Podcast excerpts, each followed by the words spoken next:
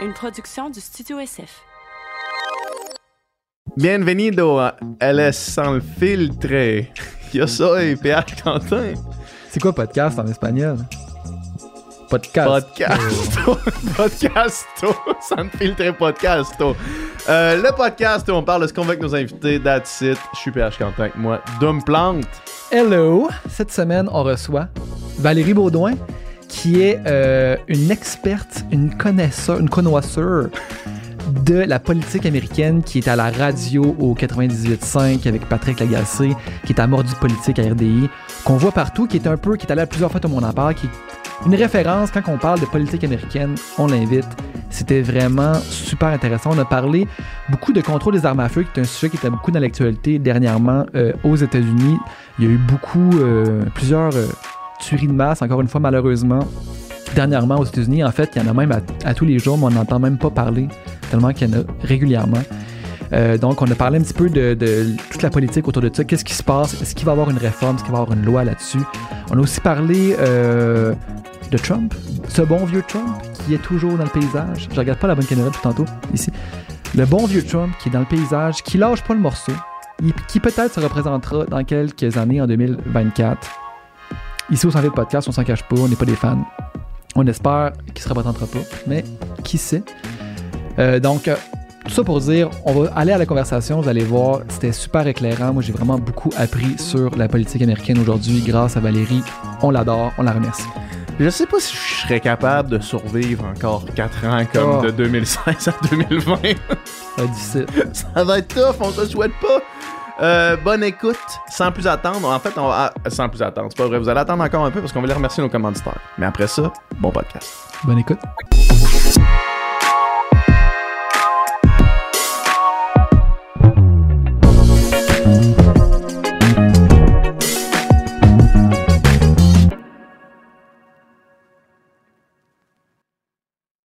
Merci d'être là. Ben, merci de l'invitation. C'est parti. Parfait. Euh, on, on, on se tente jamais de parler des États-Unis, hein? C'est un sujet éternellement renouvelable, on dirait, de la politique américaine. C'est un feuilleton à tous les jours. C'est un feuilleton. Je m'ennuie jamais. Ouais. Tu sais, moi, mettons, ça fait pas si longtemps que ça que je suis quand même que je suis activement la politique ben, internationale, mettons, là, tu sais. Une dizaine d'années, peut-être plus activement, là. Puis ça a toujours été de même? tu sais, mettons, dans les années 80, là, c'était-tu aussi insane à tous les jours? Il y avait-tu tout le temps? Parce que là, on dirait que ce n'est que des rebondissements euh, horribles pa- parfois, mais aussi loufoques des fois, puis complètement euh, surréels. là. Ça a toujours été ça? Ben, je pense qu'il y avait leur lot de scandales aussi avant. Tu les années 70, t'avais Richard Nixon, le scandale du Watergate. Fait que là, c'était les débuts aussi. les gens regardaient ça à la télé, les audiences. Il y avait ce côté-là aussi un peu où on, va enquêter que les États-Unis paraissent pas nécessairement bien à l'international avec ça. Fait que oui, il y en a eu avant. Mais là, je pense qu'aussi, depuis, peut-être Barack Obama, on s'y intéresse de plus en plus. Tu il y avait le- l'espèce d'attirance de dire, mon Dieu, c'est un mouvement, premier président afro-américain. Il attirait beaucoup les jeunes. Fait que je pense qu'au Québec aussi, on s'est reconnu peut-être un peu plus dans les valeurs qu'il prônait. Fait qu'il y a eu cet intérêt-là. Puis aussi, les, les réseaux sociaux. Tu sais, veux, veux pas, là, avant, là, on n'était pas bombardé. Les alertes, la presse, ça peut être autant ce qui se passe aux États-Unis, ce qui se passe à l'étranger, euh, ce qui va se passer ici. Donc, à mon avis, ce, ce flot d'informations qu'on a, puis veut, veut pas, les États-Unis, c'est un peu le, le grand frère. euh, leur culture, c'est ce qu'on va co- copier-coller souvent. Donc, la politique, c'est le même principe. Les, les, les, les choses qui vont se passer à l'international, qui vont se passer là-bas, mais ça va avoir un écho ici. Fait que je pense que notre intérêt est là. Et pour l'actualité, puis les, les catastrophes en catastrophe, ben c'est sûr que la présidence Trump veut, veut pas, a rendu ça un peu plus, un peu plus ridicule. Parce que je me rappelle quand j'ai commencé à faire de la chronique, j'étais là presque à chaque jour pour commenter un tweet. Mais là, à un moment donné, il y en avait 50 controversés par jour. Ouais. j'aurais été là 24 heures sur 24 à juste commenter. J'avais à temps plein de commenter des tweets. Là. Mais c'est ça parce que euh, c'était nouveau. Est-ce que t'avais, vous avez déjà vu un président ou un leader qui fait sa politique étrangère sur Twitter, Mhm. qui, qui va annoncer pratiquement quelqu'un qui est mis à la porte sur Twitter, qui va annoncer qu'il va presque entrer en guerre avec un autre pays sur Twitter. Donc ça aussi, ça a changé. Et là, on s'est mis à regarder les États-Unis, puis un peu, il y a des gens qui sont mis à rire d'eux, à être moins comme, ok, avant on les admirait, puis là c'est un peu, euh, c'est un peu gênant par moment ce qui se passe et, et on comprenait pas, je pense, qu'on comprenait pas que ça se passe dans un pays qu'on a autant admiré. Ouais. Donc euh, ça, c'est, c'est peut-être les, les dernières années qui ont été un petit peu moins roses. Là. Mhm, mhm. Ben, c'est clair que le- les médias sociaux, tu sais, juste euh, avec, euh, ben, entrons dans, dans le sujet des armes à feu, mettons. là. Euh, juste avec les, les récents événements puis les tueries en chaîne qui, qui, qui ont eu lieu aux, États-Unis, on avait accès en temps réel à quand ça arrivait, là, tu sais. Puis c'était pas, c'était pas en revenant chez vous le soir euh, que tu pognais ça aux nouvelles à 17h, là. C'était sur ton sel pendant ta journée de travail. Trois tueries en même temps Ouais. qui ont cours, en cours en même temps. Euh, J'écoutais ce matin le Daily euh, pour me préparer pour cette conversation-là. Là. J'écoutais le Daily qui traite, qui ont quand même traité plusieurs fois de, depuis euh, la tuerie euh, au Texas là, dans, dans l'école primaire de, de ce sujet-là. Puis quand ça arrivait, le sentiment des médias sociaux que moi je suivais, ça semblait être tellement simple de faire une réforme d'armes à feu. C'est comme 90% des Américains veulent une réforme, veulent qu'on fasse un background check. Ouais. 90% du monde veulent ça. Là, moi, j'entends ça, je fais Hey, 90% des Américains veulent Ça réglé, Tout le monde se lève, Ouais. c'est réglé. Puis là, une semaine plus tard, tu te réveilles, puis c'est comme Hmm, au Congrès, ils ont de la misère à faire passer le bill. Puis c'est comme Chris, pour- puis genre, le- c'est pas ceux qui représentent les 90%. C'est comment qu'on explique ça, cette espèce d'affaire-là? Pourquoi c'est pas si simple que les démocrates le laissent paraître? là, Ben, pourquoi c'est pas si simple aussi d'un point de vue canadien, québécois? On se dit juste, Ouais. ben, voyons la logique. Premièrement, nous, on, on irait plus loin peut-être à dire on va bannir ces armes-là, Ben oui, mais c'est juste ça, c'est le, minimum est difficile. Ouais. Il y en a pas de législation depuis quoi, à peu près 30 ans sur les armes à feu. Pourquoi? Parce que justement, tu parles de, de 90% mais le 10 il, il parle fort. Hmm. Tu sais, la, la, la, la minorité, euh, si on dit la minorité silencieuse, là, mais on l'a vu avec la pandémie aussi, il y avait des gens de la minorité qui parlaient plus fort que d'autres. bruyante, là. ouais. Exactement. Ben là, eux sont, sont là, sont présents. Et il y a des mouvements, des lobbies d'armes à feu, que ce soit la NRA pour les gens, bon, c'est celui qu'on connaît le plus, là, qui est Mhm. National Rifle Association, mais il y en a d'autres aussi qui sont encore plus à droite. C'est pas juste par les montants d'argent qu'ils vont donner aux élus, parce qu'il y, a- pas de plafond. Si vous voulez, on pourrait s'en parler de ça. Je trouve ça toujours assez impressionnant. Il y a pas de plafond de, de dons qu'on peut donner. On peut donner des millions si on veut à un élu. Fait que ça, c'est la première des Ah, choses. À l'élu ou à Ben, la campagne puis son. Oui, ben au candidat. Ouais, je devrais ouais. plus dire le candidat, mais mettons un élu qui va être en réélection, mais là, que tu vois que dans ton fonds, il y a un million qui rentre ou Uh-huh. quelques centaines de milliers de dollars ou des milliers de dollars. Il y a tout ça qui est important Littéralement des enveloppes brunes en plein jour. Là, en public. Ils sont Ouais, blanches, c'est ça. hein, pas brunes. Non, c'est ça. Ils sont transparentes. Fait qu'on peut supposer que ces, ces enveloppes-là viennent avec des conditions. Ben, c'est, c'est- écoute, c'est C'est sûr. sous-entendu. Ils vont dire que non. Ça, c'est la première des choses. Puis la deuxième, ils sont tellement bons pour motiver les gens, les électeurs, parce qu'il y a, une- il y a vraiment un thinking qui est, vous commencez par prendre nos armes ou le limiter. Ça va aller jusque où? Tu sais, la notion de la liberté, là, c'est vraiment au cœur de la Constitution américaine, puis des valeurs américaines, de dire notre liberté, c'est ça qu'on veut le plus. On veut pas que le gouvernement nous contrôle, même pas là, un petit peu. Là. Ils veulent même pas de l'assurance maladie. Alors, tu sais, commencer à dire qu'on va contrôler les armes à feu, c'est c'est à l'extrême pour beaucoup de personnes. Donc, de dire, OK, on va mobiliser les gens contre tel élu qui va voter pour telle loi. C'est c'est ça qui fait peur aussi, c'est de dire qu'ils ont des millions de membres, puis ils vont commencer à leur dire, ben lui finalement, euh, on va pas le, on va pas pousser pour sa candidature la prochaine fois, on va mettre quelqu'un qui est mieux dans notre rating, parce que oui, la NRA, tu peux avoir A+, tu peux avoir F. Ils donnent une note à chaque candidat, à chaque pour son élection. appui envers Ouais. les armes à feu. Ouais. Ouais, A+, les armes à feu à tout prix, aucune restriction, que c'est vraiment le deuxième amendement là, qui donne ce droit-là de se défendre, ben c'est ça presque tatoué sur ton cœur. Puis le F, mais c'est quand tu veux le restreindre. Donc même des petits gestes comme ça, si tu, tu- en relation publique, ils utilisent le fait que c'est le début de la fin pour les armes, il y a toujours cette notion de ah c'est pas l'arme, c'est la personne qui est derrière. Fine. Je pense pas que personne sain d'esprit va aller tirer des enfants du, de l'âge primaire. Il y a personne qui, qui est bien dans sa tête qui va faire une tuerie. Pour moi, là, ça, c'est la base. Absolument. Mais l'arme, que c'est une arme militaire entre les mains, que tu peux t'acheter à ta fête à 18 ans, qu'il n'y a pas vraiment plus de vérification que ça. Tu peux t'acheter des munitions presque à l'infini. Est-ce que ça va être plus facile si tu as des problèmes de santé mentale T'as de pas, un- faire t'as une pas une carabine, une carabine à plomb dans ton garde-robe. les dommages vont être bien plus grands. là. Ben oui, les dommages. Puis là, j'ai j'ai des frissons à y, pa- à y penser. Tu sais, les enfants au Valdé, puis je rentrerai pas dans le détail parce que c'est c'est tellement scabreux, mais Mhm. Matthew McConaughey, l'acteur, il avait fait vraiment là, un discours en frappant Avec sur la les table. Converse vertes. là, Ouais, il a dit c'est comme ça qu'on a pu la reconnaître. Tu sais, C'est comme ça qu'on peut reconnaître des enfants parce que tellement que ça fait des dommages. Ouais, Donc, ils ouais. peuvent pas survivre. Tu sais, je- J'entendais l'entrevue d'un prof qui a survécu. Il dit le tireur est rentré dans, ma- dans, dans la pièce, il m'a tiré deux balles. Je tombais à terre, mais lui, un corps d'adulte. Déjà là, il pensait y- mourir. Et quand il est revenu à lui, il y avait plus aucun enfant de sa classe qui était en vie. Mm. Tu sais, c'est- tout ça que tu dis quand c'est des enfants, puis même là, il n'y a pas de wake-up call de se dire, hey, on va faire quelque chose. Parce que justement, il- le reste est trop puissant. Le- Mm-hmm. de se dire, ben non, c'est la santé mentale, la sécurité dans les écoles. Toujours trouver, il y a un autre problème. Il faut avoir juste une porte. Si on a juste Mm. une porte, ça, c'est, on, on va avoir des gars armés. Là, ils veulent former aussi des anciens, des vétérans de l'armée américaine s'il n'y a pas de policiers ou de shérifs ou autres qui veulent être là dans la sécurité dans les écoles. Mais est-ce que je, je me suis jamais posé la question, j'ai un enfant du même âge à peu près que ces victimes-là, puis jamais je me suis dit en allant à l'école, ben, ah, pourquoi il n'y a pas un policier? Pourquoi il n'y a pas plus qu'une porte ou et pourquoi il n'y a pas de détecteur de métal pour euh, l'école primaire? Tu sais, c'est pas des choses C'est de qu'on... mettre un plaster sur, un bobo- sur le bobo plutôt que de le guérir, à- de le prévenir, en fait. Là, ça n'a Oui, pas de bon sens. Puis, en plus, mettre des vétérans, on dirait que.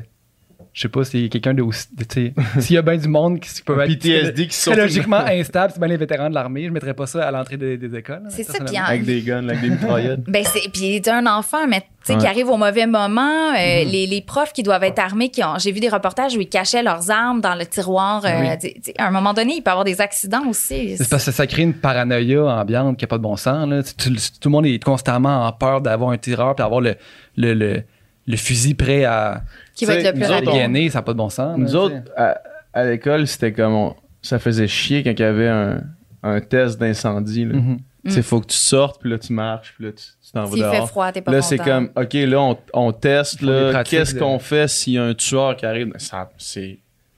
On dirait que c'est pas le même monde. Ouais. Euh, T'as mentionné le deuxième amendement. Ouais. Puis, on dirait qu'aux États-Unis, les amendements sont un peu lancés tout le temps pour... euh, un peu à toutes les sauces, là. On l'a vu dans, dans le, le- le Amber Heard puis Johnny Depp, le, le- le Ouais. premier amendement, là, le, Qui free speech, qui est comme large, puis c'est comme, Ouais. OK, mais là, il y a des experts qui font comme, non, c'est pas ça. Et puis, Mm-hmm. le- le droit de se défendre, la défense peut prendre plusieurs formes, là. Puis d'avoir des restrictions sur les armes à feu, c'est aussi une façon de se défendre. Oui, mais les pères fondateurs qui ont écrit euh, la Constitution, après ça, les amendements. Eux autres, c'était des baïonnettes. c'est ça, il y avait un mousquet, là. On n'était pas avec une AR-15. Non, c'est euh, ça. Tout le, monde peut, tout le monde a le droit d'avoir un couteau de chef dans sa Ouais. cuisine. Là, tu t'as le droit, de- si c'est ça, se défendre, puis qu'ils ont écrit la loi en pensant à ça. Ouais. Là, c'est pas ça, là, tu sais. Non, c'est pas ça. Puis je pense pas qu'ils ont imaginé un jour que les gens pourraient avoir des trucs explosifs à la maison, euh, des chargeurs euh, qui te permettent de tirer 100 balles en quelques secondes. Tu sais, c'est c'est impossible. Tu ne pas voir dans Ouais, le tu futur, là, premièrement. Puis on était dans un contexte justement où c'était pas peuplé partout. Il y a bon guerre civile, il y a des, des dangers. Il y a aussi bon, ils voulaient pas être dépendants si les Britanniques voulaient revenir puis commencer à les attaquer. Donc il y avait cette notion de défense qu'on peut se mettre à la place puis comprendre. Aujourd'hui, la notion de défense est tellement large, tu peux avoir n'importe quoi. Puis est-ce que entre te défendre parce que tu habites dans le dans le fin fond d'un champ puis que tu sais pas s'il y a quelqu'un qui va faire une invasion de domicile, la police arrive, ça prend une heure puis tu as besoin d'avoir une arme chez toi, c'est une chose, mais d'avoir 18 ans, là, je reviens encore à ce, à ce garçon-là qui a acheté deux armes, deux AR-15 le jour de sa fête. Est-ce que c'est le même? Pour moi, c'est pas le même débat. C'est c'est deux choses complètement différentes. C'est pas, il y a pas besoin de ça pour se défendre. Pourquoi est-ce que tu aurais besoin d'une AR-15 Est-ce que tu es en contexte de guerre? Est-ce que tu es en Ukraine en ce moment? Est-ce que tu as besoin de, de défendre ta maison? Non. Puis là, on pourrait aller élargir ça au, au fait qu'il y a des lois. Bon, si quelqu'un arrive sur ton terrain, stationne à la mauvaise place, sonne à, à la mauvaise porte, Tu peux le tirer. tu peux là. le tirer, t'es Ouais. pas accusé de meurtre parce que, fait tu sais, c'est- bien pratique si tu Trespassing. si t'as l'amant de ta femme qui finalement est à la maison, tu penses que c'est un voleur, Ouais. tu l'as tiré, mais t'es pas accusé de meurtre parce que tu pensais que quelqu'un arrivait et tu voulais te défendre. Donc, tu sais, cette notion de la défense est tellement large et t'as beau expliquer ça à des gens hyper rationnels. Mais s'ils veulent pas changer, puis s'ils voient ça eux, comme une atteinte à leur liberté, parce que les- il y en a des, des, des propriétaires d'armes à feu qui sont responsables. La majorité le sont. Tu sais, je- Sûrement la très grande majorité. je mets pas tous les gens, puis je pense que aussi les élus vont pas mettre tous les gens dans le même panier, mais pour il y a toujours des pommes pourries dans dans n'importe quoi, puis oui, il faut protéger les gens. À un moment donné, qu'est-ce qui est plus important? Il y, a un, il y a un père qui a perdu son enfant à Uvalde, au Texas, qui disait Qu'est-ce qui est plus important? C'est-tu vos armes ou nos enfants? C'est- C'est c'est des réflexions que je me dis qu'il faut continuer d'avoir. Puis malheureusement, parce que est-ce que ça va être la dernière tuerie? Je l'espère. J'espère que ça va être la dernière tuerie impliquant des enfants ou n'importe quelle autre tuerie, mais on est rendu à plus de 260 tueries. Je, re- je regardais les, les- les chiffres avant, avant de venir ici. Puis il y a plus de tueries de masse que de journées en 2022. Qu'est-ce que, je veux dire, les statistiques nous aident pas là, à penser que ça va aller mieux. Est-ce que c'est de loin la place dans le monde où c'est le pire? J'imagine que, que oui. Ben pour les armes à feu, comme ben, c'est sûr que si on est dans un contexte de, De guerre, guerre. euh, ailleurs, mais tu sais, je veux dire, si tu regardes des pays en Europe ou autre, tu sais, on n'a pas. euh, il y. Puis il y en a, je veux dire, les pays scandinaves, ils ont quand même des traditions de chasseurs ou autres qui peuvent avoir des armes à feu, mais c'est pas de, on n'est pas dans le même ressort. Puis j'entendais un, un de mes collègues euh, à la chaire, Francis Langlois, qui est spécialiste dans les armes à feu, qui, qui disait à un moment donné, au niveau de la criminalité, là, quand tu regardes d'autres grandes villes dans le monde, tu regardes le Canada, tout ça, la criminalité va se ressembler.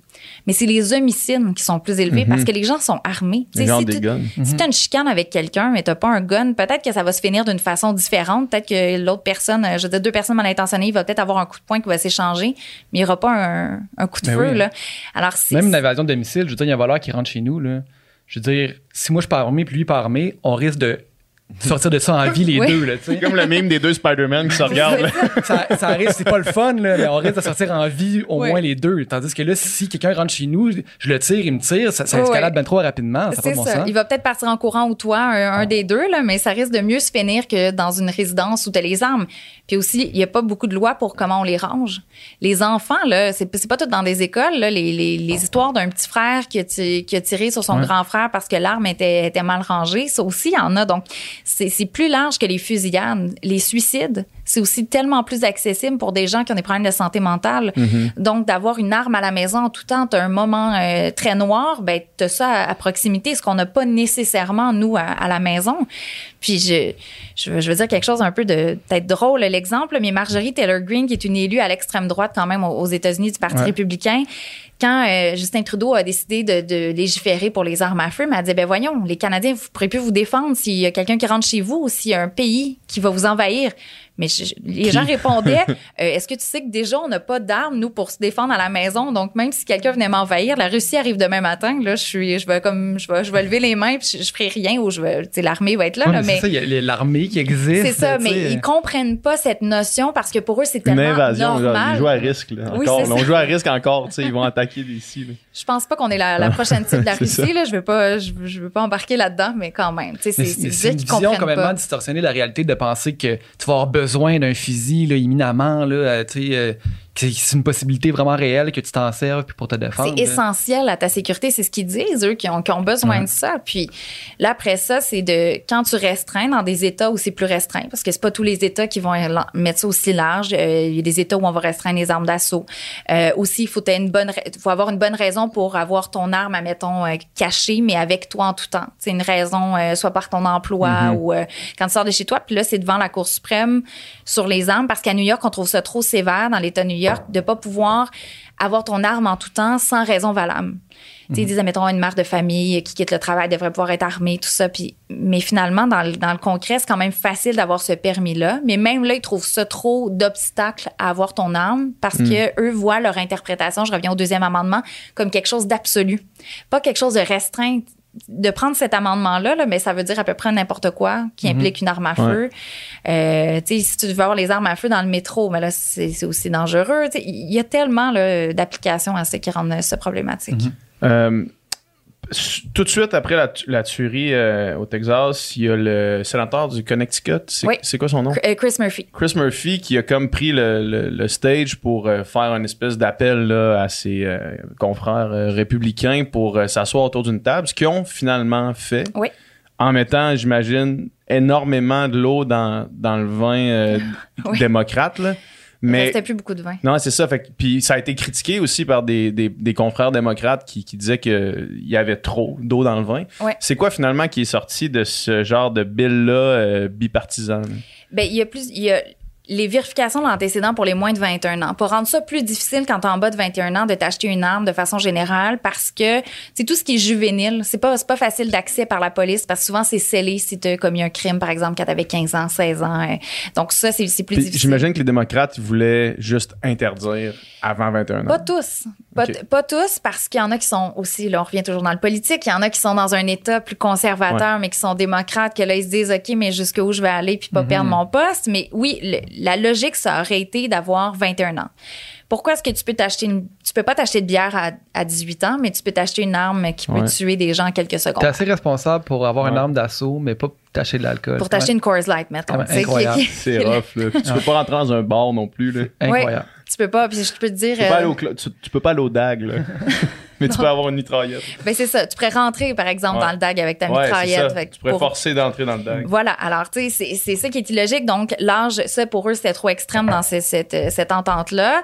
Euh, toutes les personnes qui ont des problèmes de santé mentale, antécédents criminels, donc ça soit plus difficile. Ce qu'ils appellent les red flag laws. Mhm. Donc, les lois un peu drapeau rouge de dire, ben, justement, t'as as un passé ou, je sais pas, un de vous deux euh, parle à l'autre puis dit, ben, je dis, moi, ça va pas bien ma santé mentale, j'ai une arme, je décide de m'acheter ça. Puis là, tu sais, tu vois qu'il qu'il y a peut-être un problème, une intention, ben, d'être capable d'aller facilement le dénoncer puis qu'un juge puisse aller saisir l'arme. Chose qui aurait peut-être pu empêcher la tuerie euh, au, au Texas. là. Oui. Parce qu'il y avait des, il y avait des red, des red flags, entre Oui, oui. guillemets, euh, dans son entourage, là, ce C'est ça, des, des, des- il a été intimidé, il y avait des antécédents de violence, il a essayé avant d'avoir 18 ans d'avoir une arme à feu, puis il a pas pu l'avoir.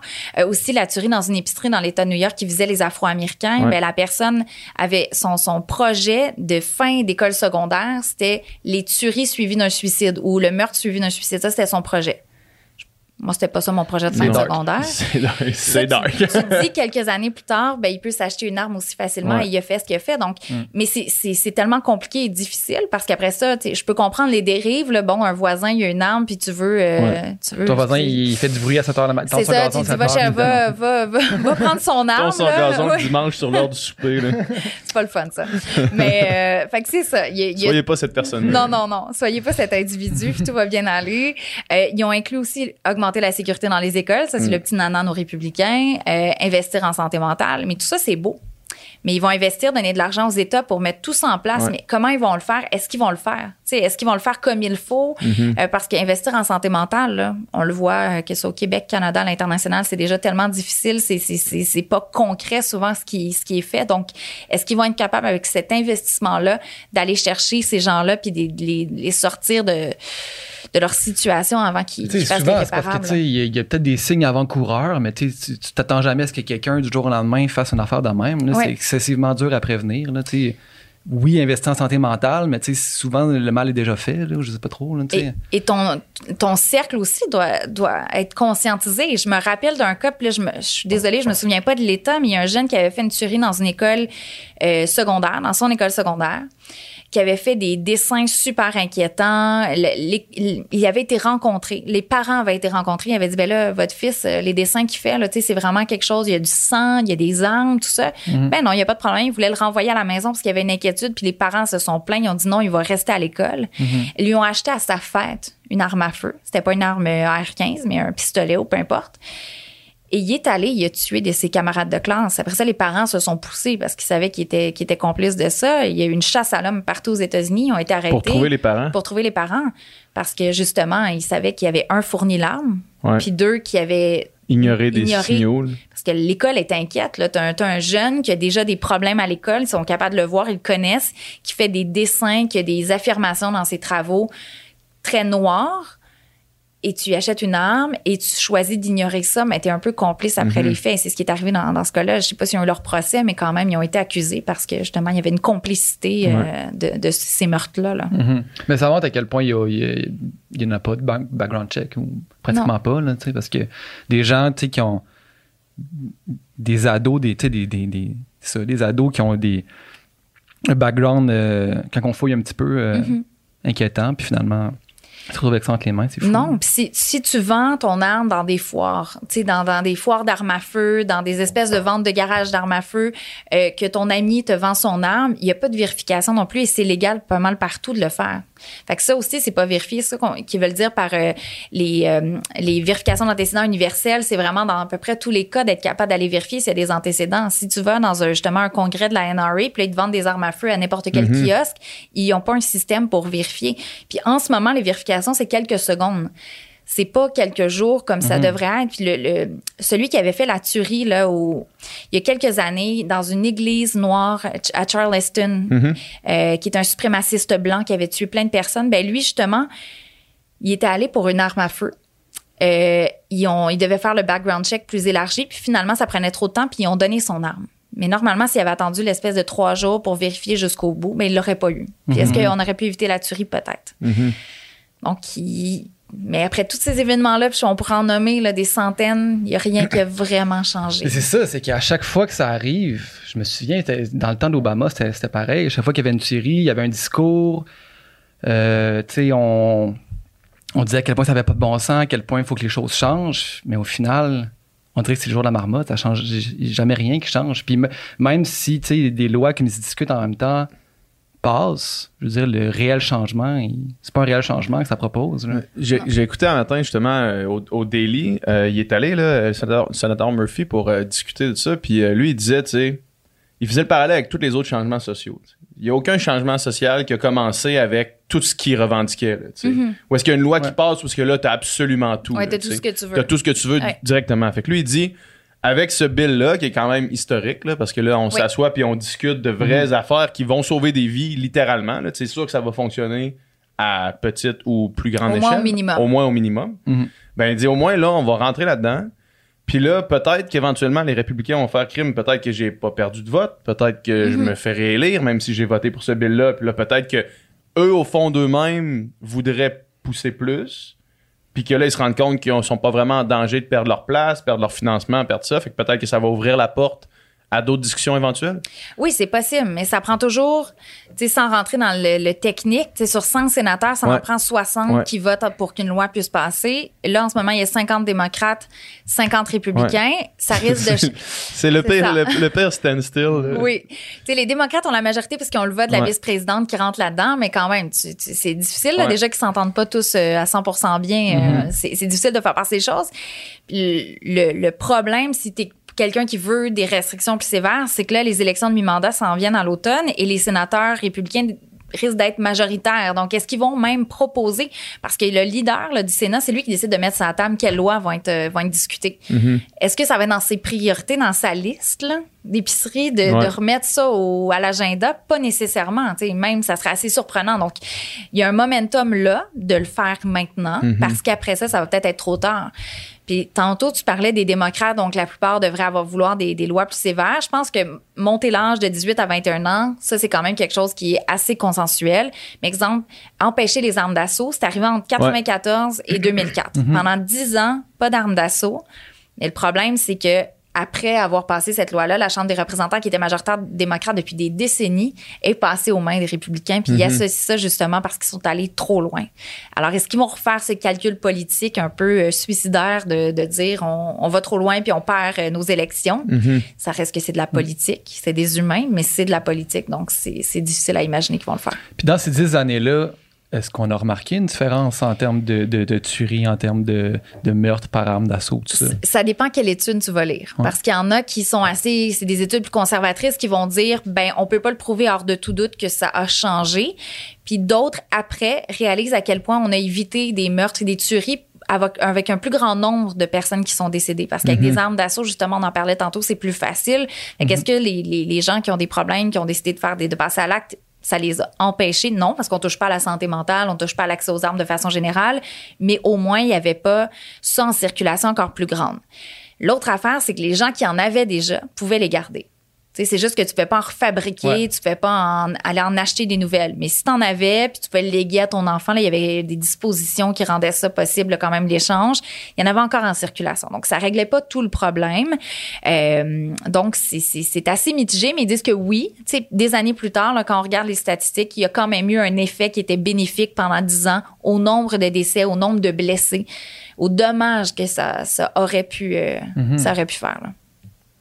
Puis malgré ça, tu sais, on a, malgré les chiffres, Ouais. on- Puis il n'y a pas le cas de l'Australie aussi, où est-ce que euh, Oui. ça a été complètement interdit finalement? Euh, dans les années 90, tuerie, si je me trompe pas, dans une école, ils ont décidé de l'interdire après. Euh, en Nouvelle-Zélande, la, la tuerie dans deux mosquées, là, où il y a une, quoi, une cinquantaine de morts, ça fait pas très, très longtemps à Christchurch. Euh, la, la première ministre là-bas, elle a dit non, c'est terminé. là. Il y a ça qui se passe. Ben, pratiquement le lendemain, on va interdire les armes d'assaut. Et au Canada, je peux, je, je, je connais pas la législation, par cœur, mais s'il arrivait un- des événements, on le voit nous-mêmes, on va légiférer quand ça arrive même pas dans, c'est dans notre cour arrière, mais c'est Ouais. pas chez nous. Fait que c'est c'est des endroits plus libéraux, plus progressistes que les États-Unis où c'est quelque chose qui est, qui est vu comme à l'extrême. Puis au contraire, quand elle est venue, la, la première ministre de la Nouvelle-Zélande, il n'y a pas très, très longtemps, elle est venue juste après la tuerie. Là. Je pense que c'était c'est vraiment un hasard qu'elle soit là à ce moment-là. Ben, les gens rient un peu d'elle en voulant dire comme eux, c'était des fermes, puis c'était pas, euh, c'était pas quelqu'un, c'était pas un exemple à suivre nécessairement. là. Mhm. Mais justement, le cas de l'Australie, je pense que depuis ces réformes-là, euh, ça a complètement changé. Ça va, ça là. va super bien. Ça va super là. bien Oui. dans le sens que, tu sais, l'argument de dire le problème, c'est un problème de santé mentale, pas un problème de gun, mais c'est aussi un, c'est un c'est un problème de gun. Parce que quand on les enlève, euh, ça diminue drastiquement le nombre de meurtres par gun. c'est puis comme, c'est logique. Ils aussi. disent ailleurs, il y en a de la santé- des problèmes de santé mentale. Ailleurs, il y a de la criminalité. Il y a des gens qui sont défavorisés. Il y a des gens qui sont sans moyens. Il y a de la violence. Euh, il y a des gangs de rue. Il y a tout ça, mais pourquoi est-ce qu'il y en a plus de morts? Pourquoi il y a plus de tueries de masse? Ben parce qu'il y a plus d'armes en circulation. Et ils font tellement un marketing aussi, tu sais, le, le, le, le ban, donc l'interdiction pendant 10 ans des armes d'assaut. Après ça, c'est devenu tellement populaire. Tu peux t'acheter ton R15 mauve euh, pratiquement dans les, les trucs des foires d'armes à Ton feu. R15 Hello Kitty. hein. Genre, tu sais, t'as ta petite arme que tu peux mettre dans ta sacoche, dans le sac à main, ils font une publicité. Les enfants, tu sais, c'est un peu caricatural, mais c'est vrai, les, les, les photos des cartes de Noël de certains élus qui ont, qui ont des armes à feu, les enfants dans les mains pour démontrer, c'est un peu un, excusez-moi, là, je vais le dire, un, un fuck you aux autres en voulant dire, regarde, Ouais. tu prendras pas mes guns, mes enfants, ils en ont, ils en ont dans les mains, puis on, on va leur montrer à tirer dès qu'on va pouvoir le faire. C'est, culturel. On ferait ça ici, puis. Tu sais, c'est- je veux dire, c'est, c'est- c'est ri- si c'était pas horrible, ça serait risible, là, à quel point c'est ridicule. là, tu sais. Je pense que la photo de famille Oui, avec oui. le, le gun. Je pense là. que pratiquement le SWAT arriverait chez nous dans, Ben oui. dans, les, dans les heures qui vont suivre pour Mais dire on vous enlève ça. Là. C'est, Ouais. c'est pas quelque chose qu'on, qu'on trouverait normal, mais Ouais. c'est quelque chose qui, qui est culturel, qui est entré dans, et qui est ancré pardon, dans, dans l'histoire, euh, ce- cette tradition-là. Donc pour eux, c'est, c'est au-delà de l'arme pour se défendre. C'est, que- c'est quelque chose qui. Il y en a que ça fait partie de leur identité Ouais. d'avoir Mhm. ça.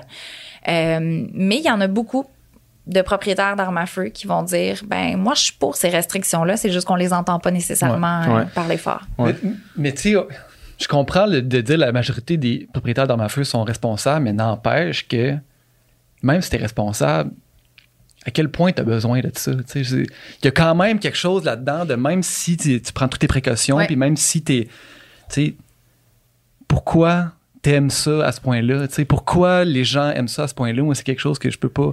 Je peux pas concevoir, je je peux pas te, comprendre. je te- cacherai pas que j'ai pas d'armes alors j'ai pas cet appel là de, de je, je peux pas le comprendre Euh, eux, ça a toujours été comme ça dans, dans leur famille d'avoir ça. Il y en a beaucoup, c'est des chasseurs, des collectionneurs. Mhm.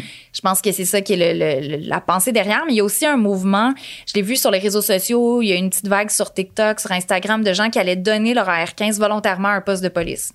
Pour dire, moi, je vais la, la donner parce que je réalise avec tout ce qui se passe que j'ai pas besoin de ça. Donc, cette réflexion-là, je pense qu'elle est là pour certains de dire, tu sais quoi, je vais, je vais me filmer pour inciter peut-être d'autres personnes.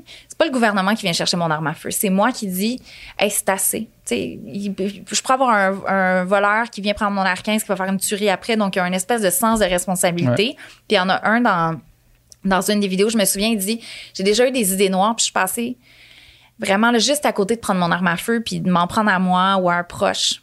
Là, si j'en ai pas, ben j'ai pas cette tentation-là qui va être là. Puis là, il s'est pris en main, tout ça. Il il y a pas les mêmes idées noires, mais ils ne sait jamais si ça peut revenir. Donc, j'aime mieux les donner, les remettre de façon volontaire. Puis ça, je trouve que c'est des mouvements qui sont, qui devraient, on devrait en parler plus. Puis ça devrait circuler dans les médias aux États-Unis de dire que c'est pas le gouvernement là, qui est allé voler les armes, c'est vraiment un, un gars qui a décidé, parce que c'est souvent des hommes qui ont, qui ont ces armes-là sans vouloir faire le stéréotype. Ça reste que c'est quand même ça, statistiquement parlant, qui vont aller porter leur AR-15 puis dire, ben, j'en ai pas besoin. Puis finalement, je vais, je vais, je vais bien me lever demain matin puis ça va être, ça va être correct sans mon AR-15. là. J'avais, j'avais déjà euh, entendu un, un number d'un humoriste américain, j'oublie son nom, là, puis qui parlait des armes à feu, puis fais- faisait son numéro là-dessus. Puis il disait, tu sais, il disait la seule raison pourquoi que tu veux, t'as un gun, tu dis que c'est pour la sécurité, tu dis que c'est pour de, c'est parce que t'aimes les guns, tu sais. Puis il parle là-dessus, puis tu sais, il dit, si t'as besoin d'un gun pour te défendre chez vous, si, ton gun est tout le temps prêt, tu sais, ben t'es pas à la portée t'es, t'es à la portée d'un, accident vraiment facilement puis là après ça de dire non non moi mon gun il est tout le temps tout le temps déchargé dans un coffre-fort ok mais là si t'as une évasion de domicile t'as Ouais. tout le temps d'ouvrir ton coffre-fort charger ton gun te défendre tu sais c'est comme ça ça, ça, ça, ça fonctionne pas là tu sais Pour faire l'avocat du diable, tirer du gun, c'est le fun quand même. Tu sais, c'est quand même le fun. Le- Ouais, non, je mettons, aller dans un centre de tir, aller, aller tirer au pigeon, c'est hot, là. Tu sais, c'est quand même le fun. Je Fait que je peux comprendre l'attrait de quelqu'un de genre commencer à faire, OK, là, là, de regarder, mettons, le type de gun, de faire ce gun-là, peut-être, ah ouais, il y a moins de. Ça me, ça me défonce moins l'épaule. Ouais. Tu sais, de, de- c'est comme un intérêt que tu peux embarquer si c'est fait responsablement, c'est correct. Ouais, je comprends. Mais je peux, comp- mais dans- dans juste que moi, je peux comprendre pourquoi ça, ça intéresse des gens. tu peux, tu sais, je, com- je comprends absolument. C'est sûr que c'est le fun. Je suis sûr qu'on aurait tiré du gun, puis on aurait du fun, puis genre, c'est sûrement un feeling incroyable. Mhm. Mais comme euh, sauter en parachute, c'est un Mhm. feeling incroyable. Sauf que sauter en parachute, tu peux triper là-dessus, mais tu- C'est encadré. c'est encadré. Mais puis non, il y aura- mais exact, tu peux pas, ça, exact. tu a- y a- peux pas tuer quelqu'un en sautant en parachute. Tu peux pas, il peut pas, tu sais. Non, mais si tu pouvais, si tu pouvais, mettons, tu sais, t'acheter un avion puis pouvoir le faire chez vous. Mettons Mais quelqu'un qui tripe vraiment sur le parachute, là, tu sais. Ouais. Puis qu'il a le droit de s'acheter un avion puis de commencer à voler puis de commencer à magasiner les parachutes puis peut-être qu'il pouvait qu'il Mais dans un, avait le mais droit dans de le un faire. club de tir, Ouais, tu c'est peux ça, laisser ton arme là. tu Exact, sais, c'est je- ça. Mhm. si si t'aimes aller tirer du gun, puis tu veux Ouais. tester une AR-15, Ouais.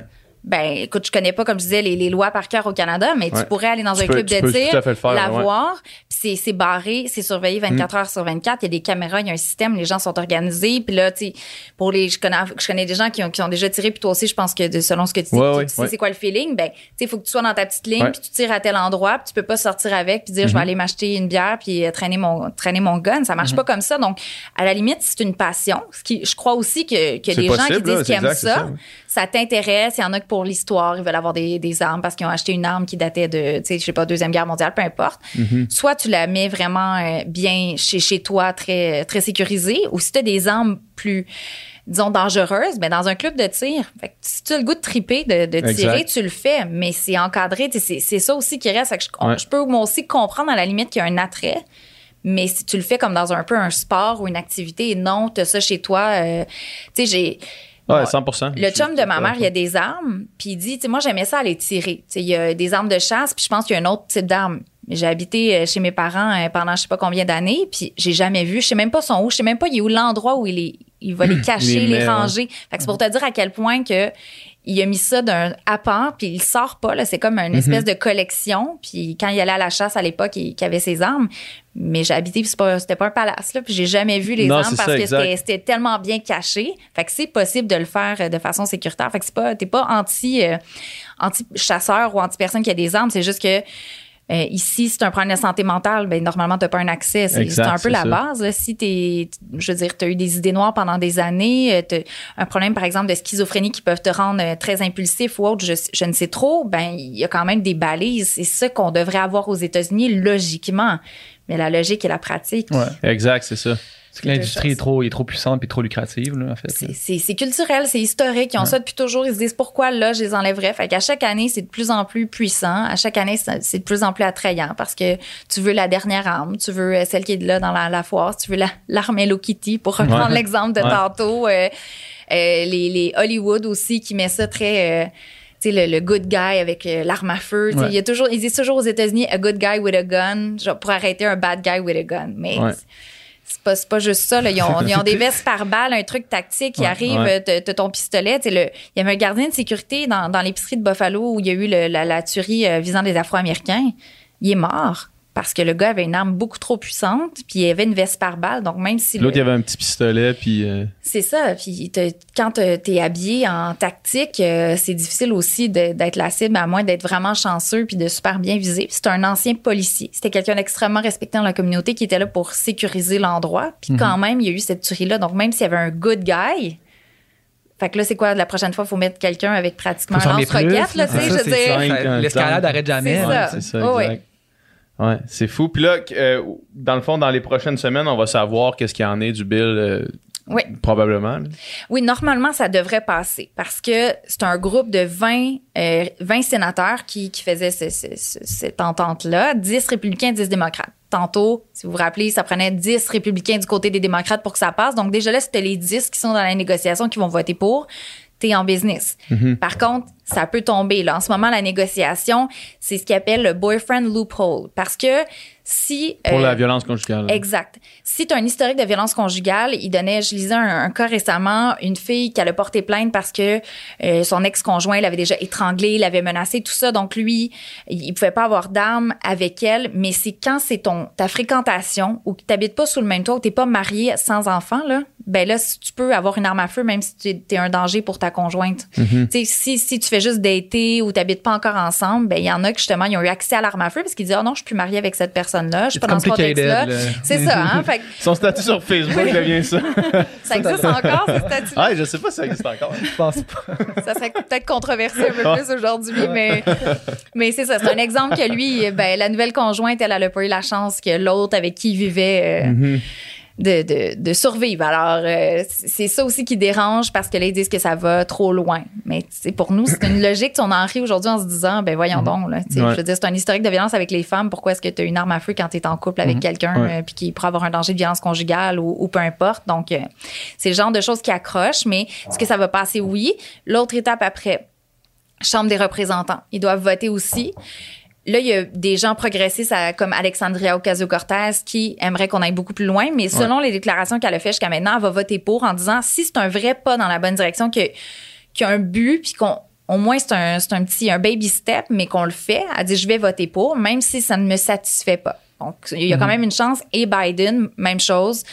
Il doit signer, à poser sa signature pour que ça soit une loi. Ben, il a dit, oui, ça va pas assez loin. Est-ce que ça va empêcher toutes les tueries? Non. Donc, mais je vais le signer quand même parce que c'est un pas, la même chose, la même logique dans la bonne direction. Tu sais, évidemment, quand on parle de, de ces cultures-là, des, des, des guns, puis l'attrait des Américains pour les guns, c'est pas tous les Américains, là, tu sais. Puis Pas c'est, c'est, c'est surtout dans certains États, puis surtout les, traditionnellement, ceux qui votent plus ré- républicains, ceux qui sont plus à droite, tout ça. Mais il semble vraiment avoir un- une espèce de, de cassure complète, en fait, là, entre ceux qui sont pro-gun et anti-gun. Oui. Puis qu'est-ce qui fait, en fait, qu'est-ce qui fait, parce que ça semble être le cas, ça c'est un exemple parmi tant d'autres. mais C'est pour sur être toutes le les cas questions. sur, sur toutes les questions. Puis peut-être que, tu sais, euh, ma question pourrait nous amener sur, sur d'autres sujets, mais qu'est-ce qui fait, comment qu'on s'en est rendu là aux États-Unis d'être aussi divisé sur 50, autant de 50. questions? Pile au 50-50, on dirait sur presque tous les enjeux. Ben, depuis les années 70, là, le- le- la partisanerie est à l'extrême. Tu sais, avant, tu avais des gens, même dans les élus, fait que les, les gens qui, qui vont regarder les, leurs élus voient même pas qu'on est capable de s'entendre. Donc, déjà là, tu as un exemple qui est à l'extrême. Le fait que tu as un système qui fonctionne à deux partis politiques, ben, ça te met dans les extrêmes. Si ton parti va, plus, va toujours un peu plus loin, tu vas aller un petit peu plus loin aussi dans tes convictions. Le problème, c'est que les démocrates, exemple, sont de plus en plus à gauche. Euh, les démocrates vont être, euh, pas, les républicains vont être de plus en plus à droite. Tu as des gens dans le milieu, mais il y en a de moins en moins. Tu Il y en avait des centaines avant, là, t'en as moins. Quand tu es, dans le milieu, tu es plus pragmatique ou autre, ben t'es t'es presque l'ennemi de ton parti, euh, que ce Ouais. soit chez les démocrates ou chez les républicains. Là, il y a deux, euh, deux sénatrices républicaines qui votent souvent euh, comme les démocrates, Suzanne Collins puis Lisa Murkowski ben ils sont détestés d'une partie d'une frange de leur parti politique. Tu sais, C'est difficile, vraiment le politiquement de décider que tu votes de l'autre côté. Là. Avant, on le faisait beaucoup plus souvent, mais maintenant, là, c'est Ouais. la risée, c'est tellement polarisé. Euh, Liz Cheney, si on parle tantôt de la, de la commission d'enquête, qui est la fille de Dick Cheney, l'ancien vice-président, qui a voté pour destituer Donald Trump. Ben elle, euh, une- on n'y veut rien savoir d'elle parce que justement, elle est trop est à l'autre extrême. C'est pas ça qu'ils souhaitent. Puis pourtant, là, c'est la fille la plus conservatrice à peu près dans le. Si tu te fais une idée de la républicaine typique là, qui, va, qui vote sur des affaires très à droite, elle est là-dedans. Mais c'est ça, on est polarisé.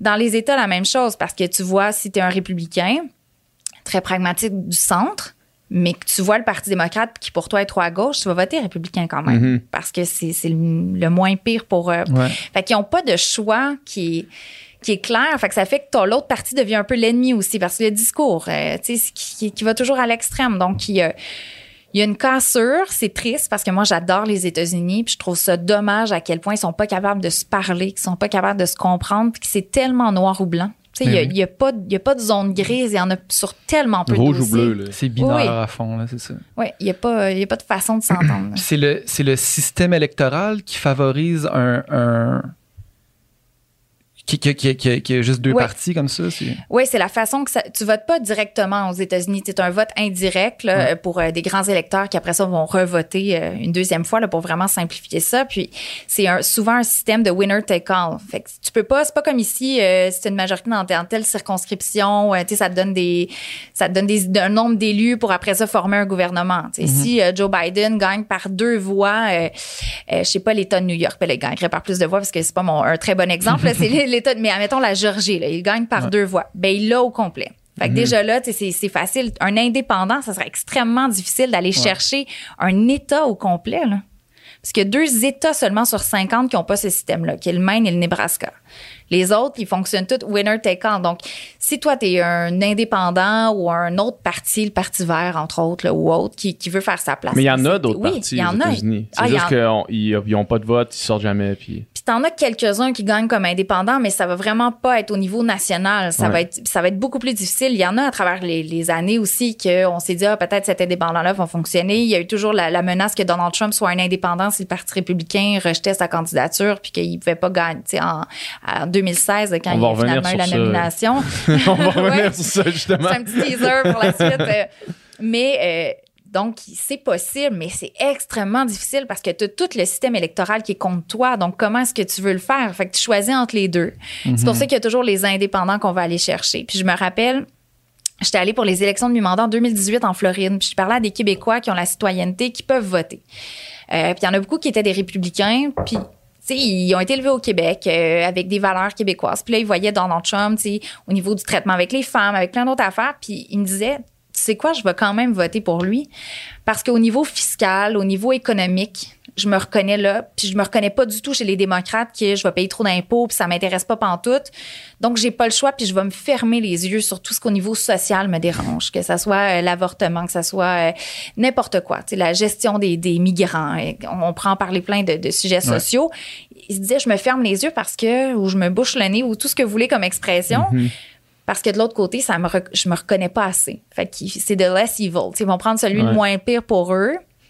Fait que ça donne les résultats que ça donne aujourd'hui. Puis c'est, c'est, c'est ça qui, qui rend des fois euh, difficile de faire des prédictions parce que tu as des indépendants qui vont aller d'un côté ou de l'autre. Tu as des indépendants ou des républicains plus modérés qui ont voté pour Joe Biden la dernière fois parce que Donald Trump, c'était trop à l'extrême pour eux. Ouais. Ils avaient honte un peu d'être américains avec lui. Fait qu'ils se sont dit, on va aller avec euh, Uncle Joe qui, euh, qui connaît la classe moyenne puis qui va être moins pire. Donc, euh, qui est pas un, un Bernie Sanders qui est trop, euh, qui est beaucoup trop à gauche pour eux. Ou, donc, euh, Dans, dans- aux, États-Unis, corrige-moi si je me trompe, mais euh, les, les one-issue voters, là, fait que des, des votes qui. des gens qui votent juste pour une affaire, mettons que tu as une position ferme, euh, entre guillemets, euh, contre avortement, Oui.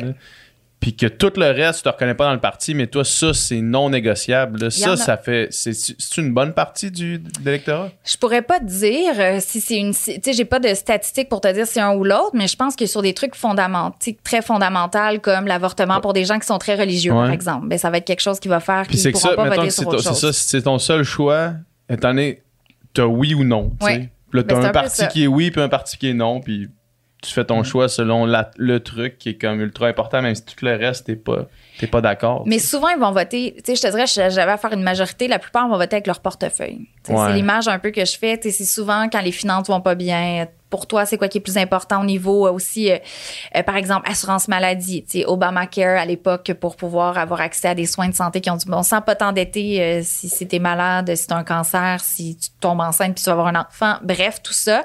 Ça, ça va être des, des dossiers un petit peu plus non négociables pour, pour certains.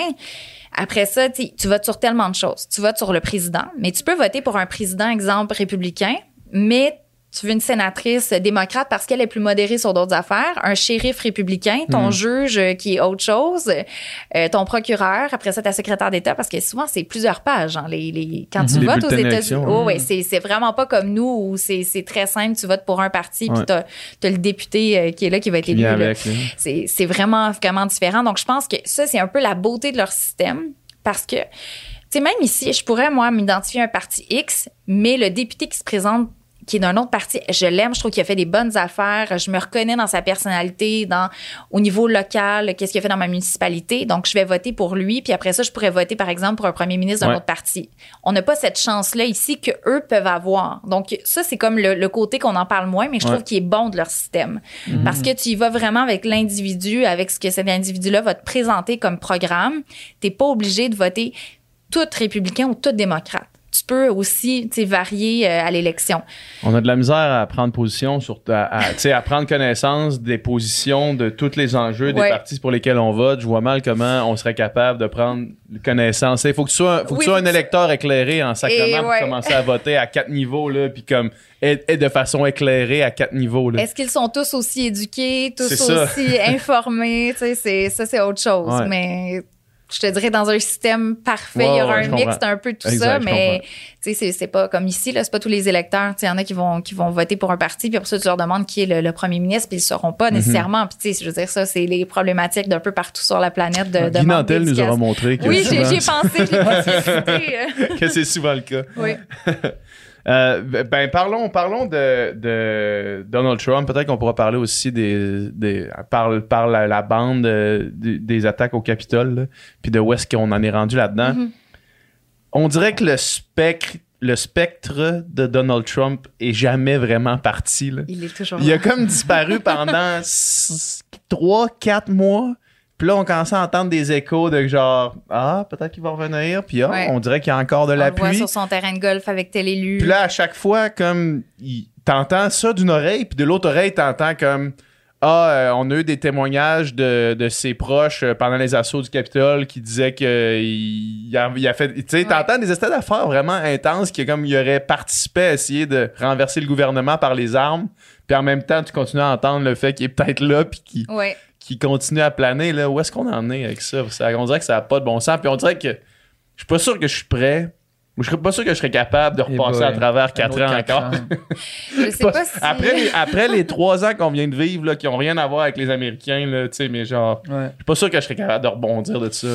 Je, je suis d'accord que moi, j'aurais beaucoup de travail euh, s'il revient, Ouais. là, parce que c'est un très bon employeur euh, par euh, de côté, une un créateur d'emploi, comme, euh, comme je l'appelle euh, pour euh, les gens Même un créateur de contenu. Pour- Oui, oui, oui, oui, 100, 100 là, Ça, je vais lui donner. Là, je, comme, je le remercie à tous Ouais. les jours euh, pratiquement pour ça. Mais sinon, ça amène énormément de négatifs Ouais. aussi. À une présidence comme ça, ça tire beaucoup de jus, là, autant pour... Ouais. euh, Ça tire le jeu pour moi, puis euh, je suis pas à radio à parler de ces tweets. C'est ça, oui, c'est ça. Euh, je- honnêtement, euh, disons, l'espèce de, de pression mentale quand tu parles toujours de négatif, Ouais. ça affecte, je pense, un peu, un peu tout le monde, dépendamment du milieu dans, dans lequel on, on- on travaille.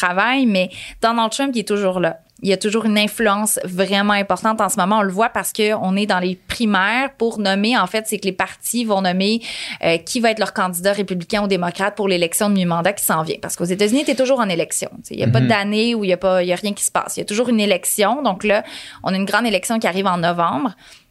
Et c'est pour ça qu'on voit beaucoup Donald Trump, parce qu'il s'implique, puis il dit, ben moi, ça va être tel candidat, je vais l'appuyer, mais je, vais tout faire pour que l'autre candidat du même parti, là, donc deux euh, républicains, exemple, ben l'autre passe pas. Pourquoi? Et là, vous allez voir, tout est dans tout. On va revenir un peu par ricochet au, au 6 janvier à, à l'insurrection. Ce candidat-là a appuyé quand je disais qu'il y avait une élection frauduleuse et que c'est moi qui est le véritable président et que j'aurais dû gagner. Donc lui, ça va être mon candidat. Mais l'autre qui dit que non, l'élection était correcte, ben c'est bien plate, mais c'est Joe Biden qui a gagné. Ben lui, je vais pratiquement le détruire en public pour pas qu'il soit le, le candidat qui va représenter mon parti. Donc son pouvoir est là parce qu'il il réussit jusqu'à un, un certain point à choisir par son influence, euh, parce que c'est reste que c'est l'ancien président des États-Unis. Donc quand il parle, les gens vont écouter.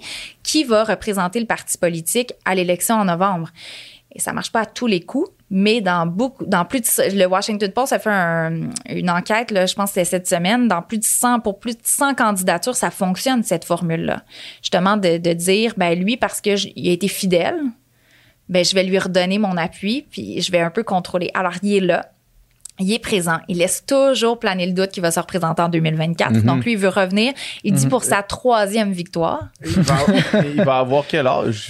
Il va avoir euh, genre 80? Ben, il va, il approche les 80. J'ai- Il est un petit peu plus jeune que Joe Biden, qui lui va avoir début 80 là, s'il recommence un, autre est- mandat. Là. Bernie Sanders, c'est la même vieux, chose. Joe, oui. ouais, c'est Joe, il se fait vieux, là. Il a de la misère des fois. Là. Mais c'est pas des jeunesses, hein, même si on n'a pas la- Ils ont tous plus de 70 ans, plus de 75 ans, donc c'est pas, mais quand même, je pense que pour redonner à Donald Trump ce que je peux lui redonner. L'énergie est pas la même que Joe Biden, Non, qui non. lui est beaucoup moins en forme de ce qu'on Ouais. en voit, là, Ouais. de ce qu'on peut percevoir. Fait qu'il y a encore, je pense, cette énergie-là. Et Il l'a dit, il dit si tu fais pas de sport, tu vis plus longtemps. Bien Il dit, Ah si tu ouais? dépa- il dit si tu dépenses pas, il, il, il y avait, il a sorti en en disant qu'il y avait un nombre final d'énergie dans ta vie, genre. Ouais, Puis que ouais. chaque fois que tu en dépensais, ça enlevait à ton nombre final. oh Fait wow. que dit, si tu fais pas de sport, tu gardes tout ton nombre d'énergie complète. Un gars qui se base sur la science. Ouais, ouais, ben non, mais c'est toujours basé sur la science. Je vois pas, je vois pas où tu prends tes sources, là. C'est, c'est quelqu'un de très, euh, mais, ah oui, puis il prend beaucoup, tu sais, sa lique- la liqueur, c'est ce qu'il, ce qu'il prenait, là, Mm-hmm. euh, et les, les burgers. Fait que c'est peut-être ça la, la, la question de la longévité. En Ouais. tout cas, on- je sais pas, là, on pourra peut-être essayer ça un jour, mais, euh, mais c'est ça. Mais Donald Trump, il va, moi, à mon avis, tu sais, si j'avais une prévision à faire, puis je vais jamais faire une prévision fixe, Ouais.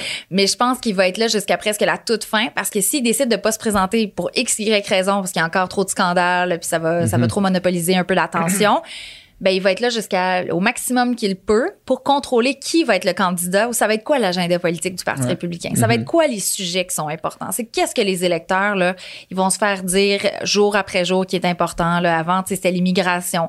Après ça, là, bon, c'est l'économie. On peut comprendre un petit peu plus pourquoi. Il y a eu la pandémie qui était dans, tu sais, dans, dans les discussions. L'avortement. Tu sais, c'est toutes des choses qui peuvent décider. Ça va être quoi le, le talk of the town? C'est quoi qui va être important Ouais. quand il va dans un rallye politique?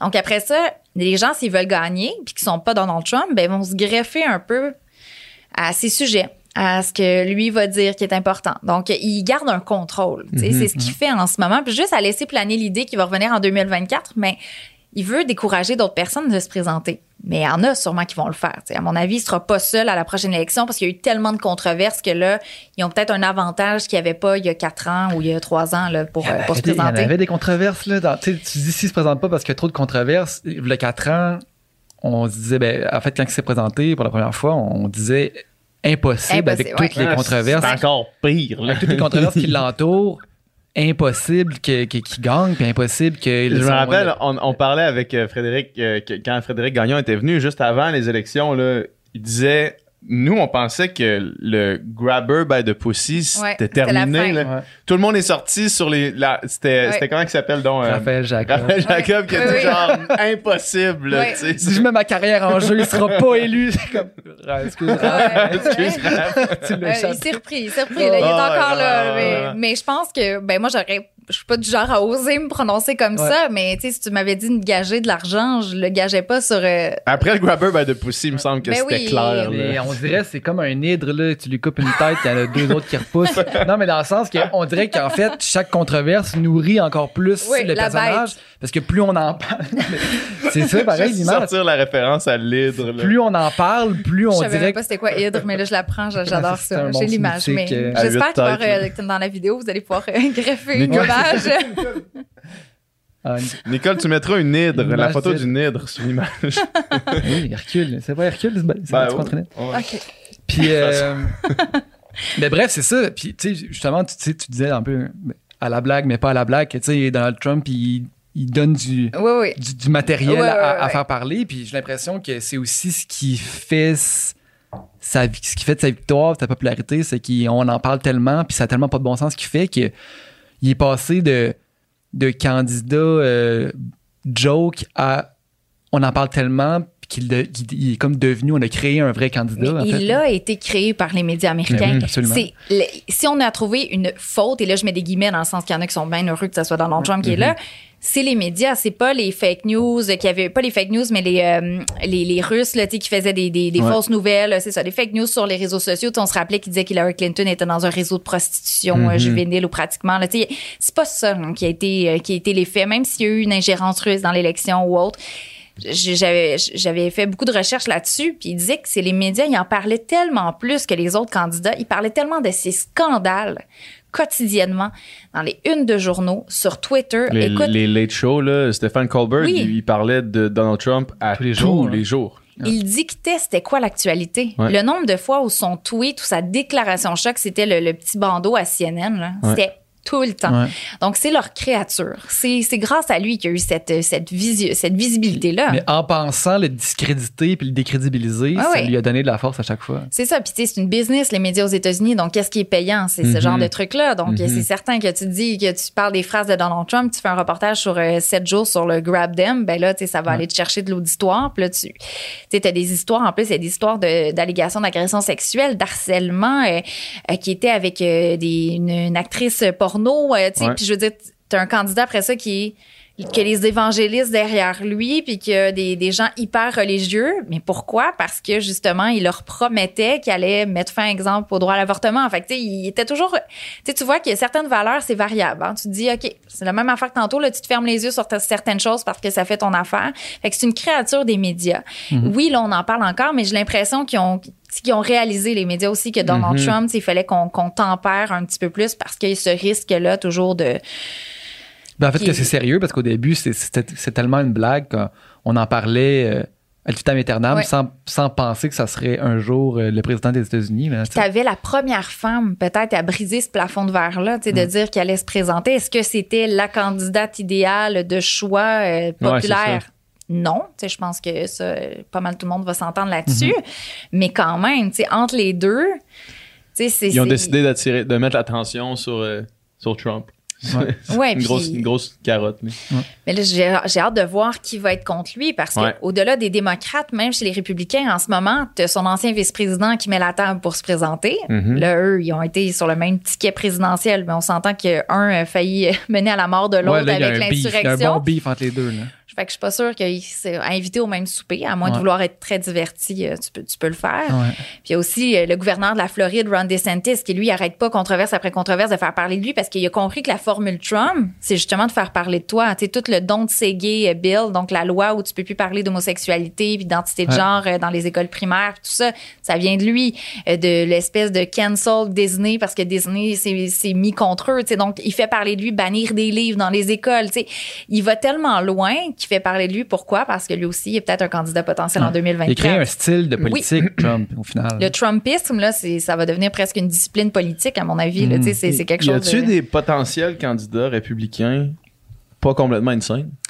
Mettons pour nous, là, des genres de un peu gauchistes euh, québécois. là, je parle moi, mettons. Un là, peu tu sais. gauchiste québécois? Non, parce que tu serais co- considéré comme communiste si t'étais Non, un non, je gauchiste sais, non, je québécois comprends, pour exact. eux, tu Hey, tu sais. votes pour Québec solidaire au Québec, t'es un Communiste. communiste. Eh là. non, mais là-bas, euh, oublie ça, Non, là. c'est ça. Écoute, le, le- le- Même les démocrates sont à droite, là, tu sais. Oui, le- le- les démocrates, je, je me rappelle, il y avait eu un exercice à un moment donné, tu sais, le gouvernement de Stephen Harper puis le gouvernement de Barack Obama, puis il y avait des similitudes. tu sais. Fait que pour nous, le, le conservatisme euh, canadien... Le gauche est- ultime, ou est-ce que genre c'est Satan ici voter pour les Oui, c'est ça. Ben oui, mais tu sais, Bernie Sanders qui a des idées un peu Ouais. qui ressemblent au Québec est vu comme une espèce de, de communiste sale, tu sais, quelque chose, c'est c'est un terme, c'est c'est une insulte là, quand tu fais de communiste. Il est, il est vu comme, euh, voyons, euh, euh, en- en- à Cuba, là. voyons. Fidel Castro. Fidel Castro, là, ben ouais, oui. c'est ça. Ben, tu sais, c'est un Staline, un Castro, Ouais. un tout ce que tu veux, tu sais. Fait qu'ici, déjà là, fait que Ouais. si tu me Mais quelqu'un, candidat... mettons, qui est pas, mettons, pour la, pour la, la, la thérapie de conversion, là, tu sais, mettons, là. Parce que Mike Pence, il Ouais, est ouvertement pour la dire. théorie de conversion. Oui, oui, c'est ça. La, la- la thérapie, là. Oui, oui. Y en a-tu qui le sont pas, mettons? Mais il y en a qui le sont pas. Il y en a qui sont des conservateurs, je te dirais, économiques. Tu sais, Ouais. qui sont pas des conservateurs nécessairement sociaux, parce que tu peux être un ou Mhm, l'autre. Tu C'est là encore que c'est plate que t'as pas de choix, parce qu'il y en a qui Ouais. sont conservateurs économiques, mais qui sont pas, exemple, pour euh, euh, interdire l'avortement, euh, pour euh, bon l'homosexualité, il y c'est en a-tu qui sont populaires dans les républicains ben, qui en sont ce dans ce sens-là? moment, Parce là, que qui- conservatrice, euh, conservateur économique, moi, ça me dérange pas. mais qui sont populaires, il y en a qui le sont. Est-ce qu'ils sont assez populaires pour pouvoir Ouais. se rendre là? Parce que c'est tellement étouffé par les gens qui pensent comme Trump que c'est c'est des minoritaires. Parce qu'il y en a, là, tu sais, les femmes que je te parlais tantôt, je pense Ouais. pas qu'ils vont, ils ont des, des- qu'ils vont se présenter du tout, là.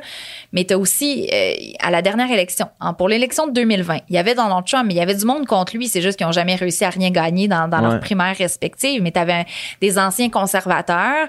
Euh, il y en a un, entre autres, Joe Walsh, si je me trompe trompe pas, que lui, il y avait son émission de radio conservatrice, qui était quand même bon quelqu'un d'assez connu, et qu'en ce moment, il est en train de travailler avec des victimes de la tuerie de Parkland en Floride, des jeunes du secondaire là, qui avaient organisé March for Our Lives, les manifestations pour un meilleur contrôle des armes à feu. Ben lui, c'était un candidat républicain, puis il est en train de discuter avec eux pour faire une espèce de lobby pour trouver un juste milieu puis légiférer en matière d'armes à feu. Fait que ça, c'est un exemple qu'on a eu par le passé de quelqu'un qui, qui est conservateur, qui a des valeurs conservatrices, mais qui, qui se dit, moi, j'ai du jugement aussi. Puis, tu sais, je vais aller euh, chercher des, des, choses qui sont bonnes un peu à gauche, mais plus Ouais. au centre. Ouais. Là. Fait que ça, c'est un autre exemple. Euh, t'as, euh, par exemple, tu sais, Chris Christie, qui, qui était un ancien euh, collègue de Donald Trump dans son administration, ancien gouverneur du New Jersey, mais qui est un peu une farce et qui a été pris dans, dans plein de scandales. euh, au New Jersey où euh, il avait bloqué par exemple un pont pour euh, faire suer l'autre personne, tu sais qui, que je veux dire éthiquement parlant là, on n'est pas on n'est pas gagnant. Ouais. C'est la même chose. Fait- et l'autre question que je, je- je me pose, je m'auto-pose une question qui va être là chez les démocrates pour Ouais, contrer ces gens-là? C'est ça. Moi, je vois pas une liste très euh, Très longue. très intéressante Joe pour Biden l'instant. ne se représente pas. Il dit qu'il va se représenter, mais il a pas le choix de le dire parce que tu es le président en poste. Tu peux pas dire ah non, moi je vais pas faire d'autres mandats. Fait que lui il a dit oui oui, je vais être candidat, mais sais, si j'avais à gâcher de l'argent, même chose que tantôt, je pense pas qu'il va l'être la misère en vraiment. conférence de presse, là, Joe Biden, ces jours-ci. Est-ce que son parti veut de ça? Ouais. Tu sais, il veut quelqu'un qui, qui- que les gens disent, bon, oui, il y a un problème, honnêtement, c'est un beg, donc il y a, il y a Problème quelque chose. Oui, c'est ça. Ça, c'est la base, puis je pense pas que c'est ça. Ben, il y en a qui vont se moquer de ça parce que, bon, ils ont leur valeur peut-être pas à la bonne place, mais je veux dire, au-delà de ça, il y a quand même, il manque une énergie à certains niveaux. Les gens sont pas satisfaits de son bilan jusqu'à maintenant. Là, tu sais, il est pas populaire chez les démocrates. Il a pas, il a pas livré la marchandise comme il l'avait promis. Kamala Harris, qui était l'espèce de mon Dieu étoile montante, qu'on se disait, hey, elle, elle, elle va être vice-présidente, puis ça va être elle la prochaine pas entendu parler candidate. d'elle, ça fait deux ans. C'est la plante verte. Moi, j'ai, Ah ouais, j'ai- hein? j'ai- tu sais, elle, est en arri- elle est toujours en arrière de Joe Biden. Elle a des dossiers, des dossiers soit controversés comme euh, la migration, l'immigration illégale euh, ou autres, mais on la voit pas tant que ça. Tu sais, après ça, tu sais, les gens sont encore un peu à, à vouloir avoir une Michelle Obama qui va aller en politique. Elle a dit qu'elle ferait jamais ça, sais, parce que les gens s'ennuient de l'ère Obama qui était, Ouais. qui était tellement Mais ça prendrait, tu sais, pour, pour, pour lutter avec les armes de Trump, ça prendrait quasiment une personnalité publique pour prendre cette place-là. là, Oui, ben c'est- une possibilité. Tu sais, il y a Oprah, à un moment donné, Ouais. je me rappelle, il y avait des rumeurs qu'elle allait se présenter, mais tu sais, c'est les États-Unis, hein. Fait que, là, rappelez-vous, là, il y a le côté quand, Aïe, aïe. quand t'es une star, là, tu peux, Ouais. tu peux aller Ben loin. oui, c'est The ça. Rock, à un moment donné, Ouais. aussi, qui était dans les, les gens. euh, Kanye. West. oui, ben, pour comment l'oublier? Je sais, je sais pas où j'avais la tête, mais, tu sais, qui s'est aussi présenté. Mais, tu sais, c'est, c'est ça, là. On rentre un peu dans, dans le côté loufoque, euh, Ben, le loufoque de la chose, Donald. Trump, c'était ça au début. Oui. c'était Ben, loufoque, là. c'est mais, ça le problème. mais les démocrates, est-ce qu'ils sont prêts à aller À là? jouer cette, cette game-là. là? C'est c'est ça. Là. Il va falloir qu'il fasse un calcul politique parce que Biden, qui était pas. Moi, je suis allée, là, j'ai j'ai suivi les primaires euh, démocrates beaucoup. J'étais allée en Californie, j'étais allée au New Hampshire, j'étais allée voir les, les j'étais allée voir un rassemblement de Bernie Sanders, un de Joe Biden, d'autres. Il y avait pas d'engouement. Honnêtement, là, c'était le dernier choix de tout le monde, Joe Biden. Je parlais, là, je faisais des vox pop avec le monde. Il me disait, ah ben moi, mon premier choix, c'était, mettons, euh, Amy Klobuchar qui s'était présentée, Bernie Sanders. Tu sais, il m'en nommait une, une liste, le Kamala Harris, blablabla. Là, t'avais Joe Biden en dernier, puis à la fin de, de, de l'élection, il votait pour lui. Pourquoi? Parce que tous les autres avaient lâché. C'était comme le... Puis il se disait, c'est le seul qui va pouvoir aller battre Trump parce qu'il est pas trop à gauche, fait qu'il fera pas peur aux plus vieux conservateurs. Puis tu dis, justement, c'est un gars, euh, tu sais, pas un jeune, fait qu'il il est âgé, euh, tu sais, ça va fonctionner. Il a l'air quelqu'un de quand même parlable, tu sais, qui, qui est habitué de, de dealer avec les gens de l'autre côté de, de la ligne politique. Fait qu'ils sont allés chercher, mais il a jamais eu cette passion. Il a pas eu cette fièvre qu'on avait à Barack Obama. Fait que c'est c'est ça, je pense, qu'ils doivent avoir parce que les démocrates votent moins. Les démocrates vont moins se présenter. Les démocrates vont être un peu. euh, Il y a quelqu'un qui avait déjà fait le parallèle là, avec. le- je ne veux pas me faire lancer les roches, mais un peu avec le Parti québécois, qui a beaucoup de petites guerres à l'interne. C'est qu'on n'aura pas peur de, de justement se, se lancer un peu des roches entre nous euh, pour pouvoir faire avancer certains idéaux parce que il- c'est un, un parti de débat. Tu sais, qui va pas. euh, tandis que les républicains sont un peu comme une famille que même si on des chicanes, s'il y a un leader qui est là, qui a été nommé, ben on va un peu se fermer puis on, on, on va juste le suivre. Tu sais, ils, ont, ils ont cette fidélité-là avec la personne qui est en haut que les démocrates ont pas, qui vont plus débattre. Des Alexandria Ocasio-Cortez pour la renommer parce que c'est elle qui est la plus connue chez les, les progressistes. Elle aura aucun problème à aller prendre un, à avoir un micro devant elle puis à parler contre Joe Biden si elle a parlé contre lui. Ouais. Elle va pas, elle va pas se taire parce que c'est son, son président de son parti. C'est pour ça que c'est difficile de se dire qu'ils vont aller chercher une personnalité publique, une star, c'est qu'il faudrait qu'elle ait vraiment de la substance parce que Ils en ont eu là, Mais par le y a passé, mais ça n'a quelqu'un pas qui est capable de créer un engouement, puis un mouvement, puis une fièvre, comme tu dis, c'est pas justement Ocasio-Cortez? Elle pourrait se présenter. Ça serait la première élection parce que tu dois avoir 35 ans pour te présenter. Là, dans la Constitution, as quand même, euh, tu dois être bon citoyen américain, être né au, euh, euh, être né aux États-Unis ou sinon être né de parents américains ailleurs puis avoir vraiment une citoyenneté et tu dois avoir 35 ans. Donc, elle ne pouvait pas se présenter avant. Mais elle est tellement considérée à gauche puis elle est tellement Ouais, haïe. Même ici, là, petite anecdote, quand je parle d'Alexandria Ocasio-Cortez, c'est les moments où je reçois le plus de courriels haineux. Tellement Ah ouais, les hein? gens la détestent même Ben ici. fait ah que ouais. c'est soit tu l'adores ou Ouais. soit tu la Mais détestes Donald Trump complètement. aussi, dans le sens que, tu sais, c'est complètement différent, mais il y a aussi cette espèce de. de de capacité de, de, de créer un engouement puis de mobiliser du monde intensément. Puis tu sais, c'est peut-être euh, une façon, de- ce serait peut-être une façon de combattre le feu par le feu, non? C'est ça. Est-ce qu'Alexandria Ocasio-Cortez, en se mettant avec quelqu'un qui est plus modéré, parce que tu as toujours un Ouais. ticket, là, tu sais, vice-président, président, donc ça, ça pourrait être une des possibilités, parce que pour moi, si dans, pas au niveau de ses idées, mais juste au niveau de la façon qu'elle s'exprime, qu'elle est capable d'aller chercher des jeunes, qu'elle est capable d'aller chercher des gens des minorités. Ouais. C'est une fille euh, qui travaille dans les bars, elle- ses parents viennent de Porto Rico, Ouais. c'est- elle vient du Bronx. Il y a comme une histoire derrière du rêve américain là, qui va chercher, euh, qui va chercher des électeurs. Fait que pour moi, elle a ça, elle s'exprime bien, elle est capable de justement parler un, un langage jeune un peu, d'être sur les réseaux sociaux, puis d'aller chercher ces gens-là qui votent pas. Donc pour moi, elle va cocher beaucoup de cases. Mais ses idées sont considérées trop à l'extrême pour aller chercher des indépendants, des républicains Ouais. modérés. Fait qu'il faut vraiment que tu aies une espèce de train wreck de candidats républicains pour qu'elle la passe comme ça euh, facilement. Tu sais, c'est. Ah je comprends, mais tu sais, Donald Trump, Mais- il est extrême aussi, il a C'est été ça. élu. C'est pour ça que je dis pas que ça va pas arriver parce Ouais, que ouais. Donald Trump nous a appris que tout On est pas, possible, mais je pense pas que ça va être tel euh, nécessairement. Tu sais, Il y a beaucoup de gens qui souhaiteraient ça. Tu sais, Bernie Sanders est quand même passé proche, c'est le même genre d'idée en beaucoup plus vieux. Mais c'est un homme qui est là depuis longtemps, puis je veux, je veux pas mettre tout le monde dans le même panier, mais élire une femme aussi, c'est quand même difficile. Déjà, élire un Afro-Américain, là, on était, on était vraiment ailleurs. Ouais. Élire une femme, va falloir qu'elle remplisse certaines cases, qu'elle soit pas trop ci, trop ça. Euh, Tu sais, Hillary Clinton était trop des fois masculine comment qu'elle s'habillait, puis euh, comment elle parlait, elle était trop froide dans ses émotions. Tu sais, Ouais. c'est, encore, c'est encore vraiment difficile. Puis il y en a Ouais. d'autres des étoiles montantes, mais est-ce qu'ils vont être encore 20 candidats à s'auto-détruire entre eux? c'est ça. On va voir. On a jusqu'à 2024, fait qu'il y a des gens qui peuvent ressortir justement quand il y a des tragédies ou autres, ou des événements. Tu as toujours des gens qui rise above puis qui peuvent être des, des candidats intéressants. Donc, on a quand même le temps de, de, de voir venir peut-être qui, qui va être là. Puis au sein du Parti républicain, est-ce que Donald Trump a encore un, un appui des autres élus, puis de... de... Ouais, parce Oui. que tu sais, euh, tu sais, en ce moment, il y a la commission d'enquête justement sur l'assaut au, au Capitole, tu sais, puis il y a des gens du Parti républicain qui, qui disent non, non, euh, Donald Trump il a quand même perdu le contact avec la réalité. Là. Fait que tu sais, il y a aussi Ouais, des, ça. il y a aussi des opposants Ouais. dans ce Mais c'est une minorité. Ah ouais, ok. Et ces gens-là, s'ils parlent, ben ils se font tasser. Tu sais, ils se font en ce moment des campagnes de millions de dollars pour que Liz Cheney, qui est, il y a deux, en fait, il y a deux républicains sur la commission en ce moment seulement.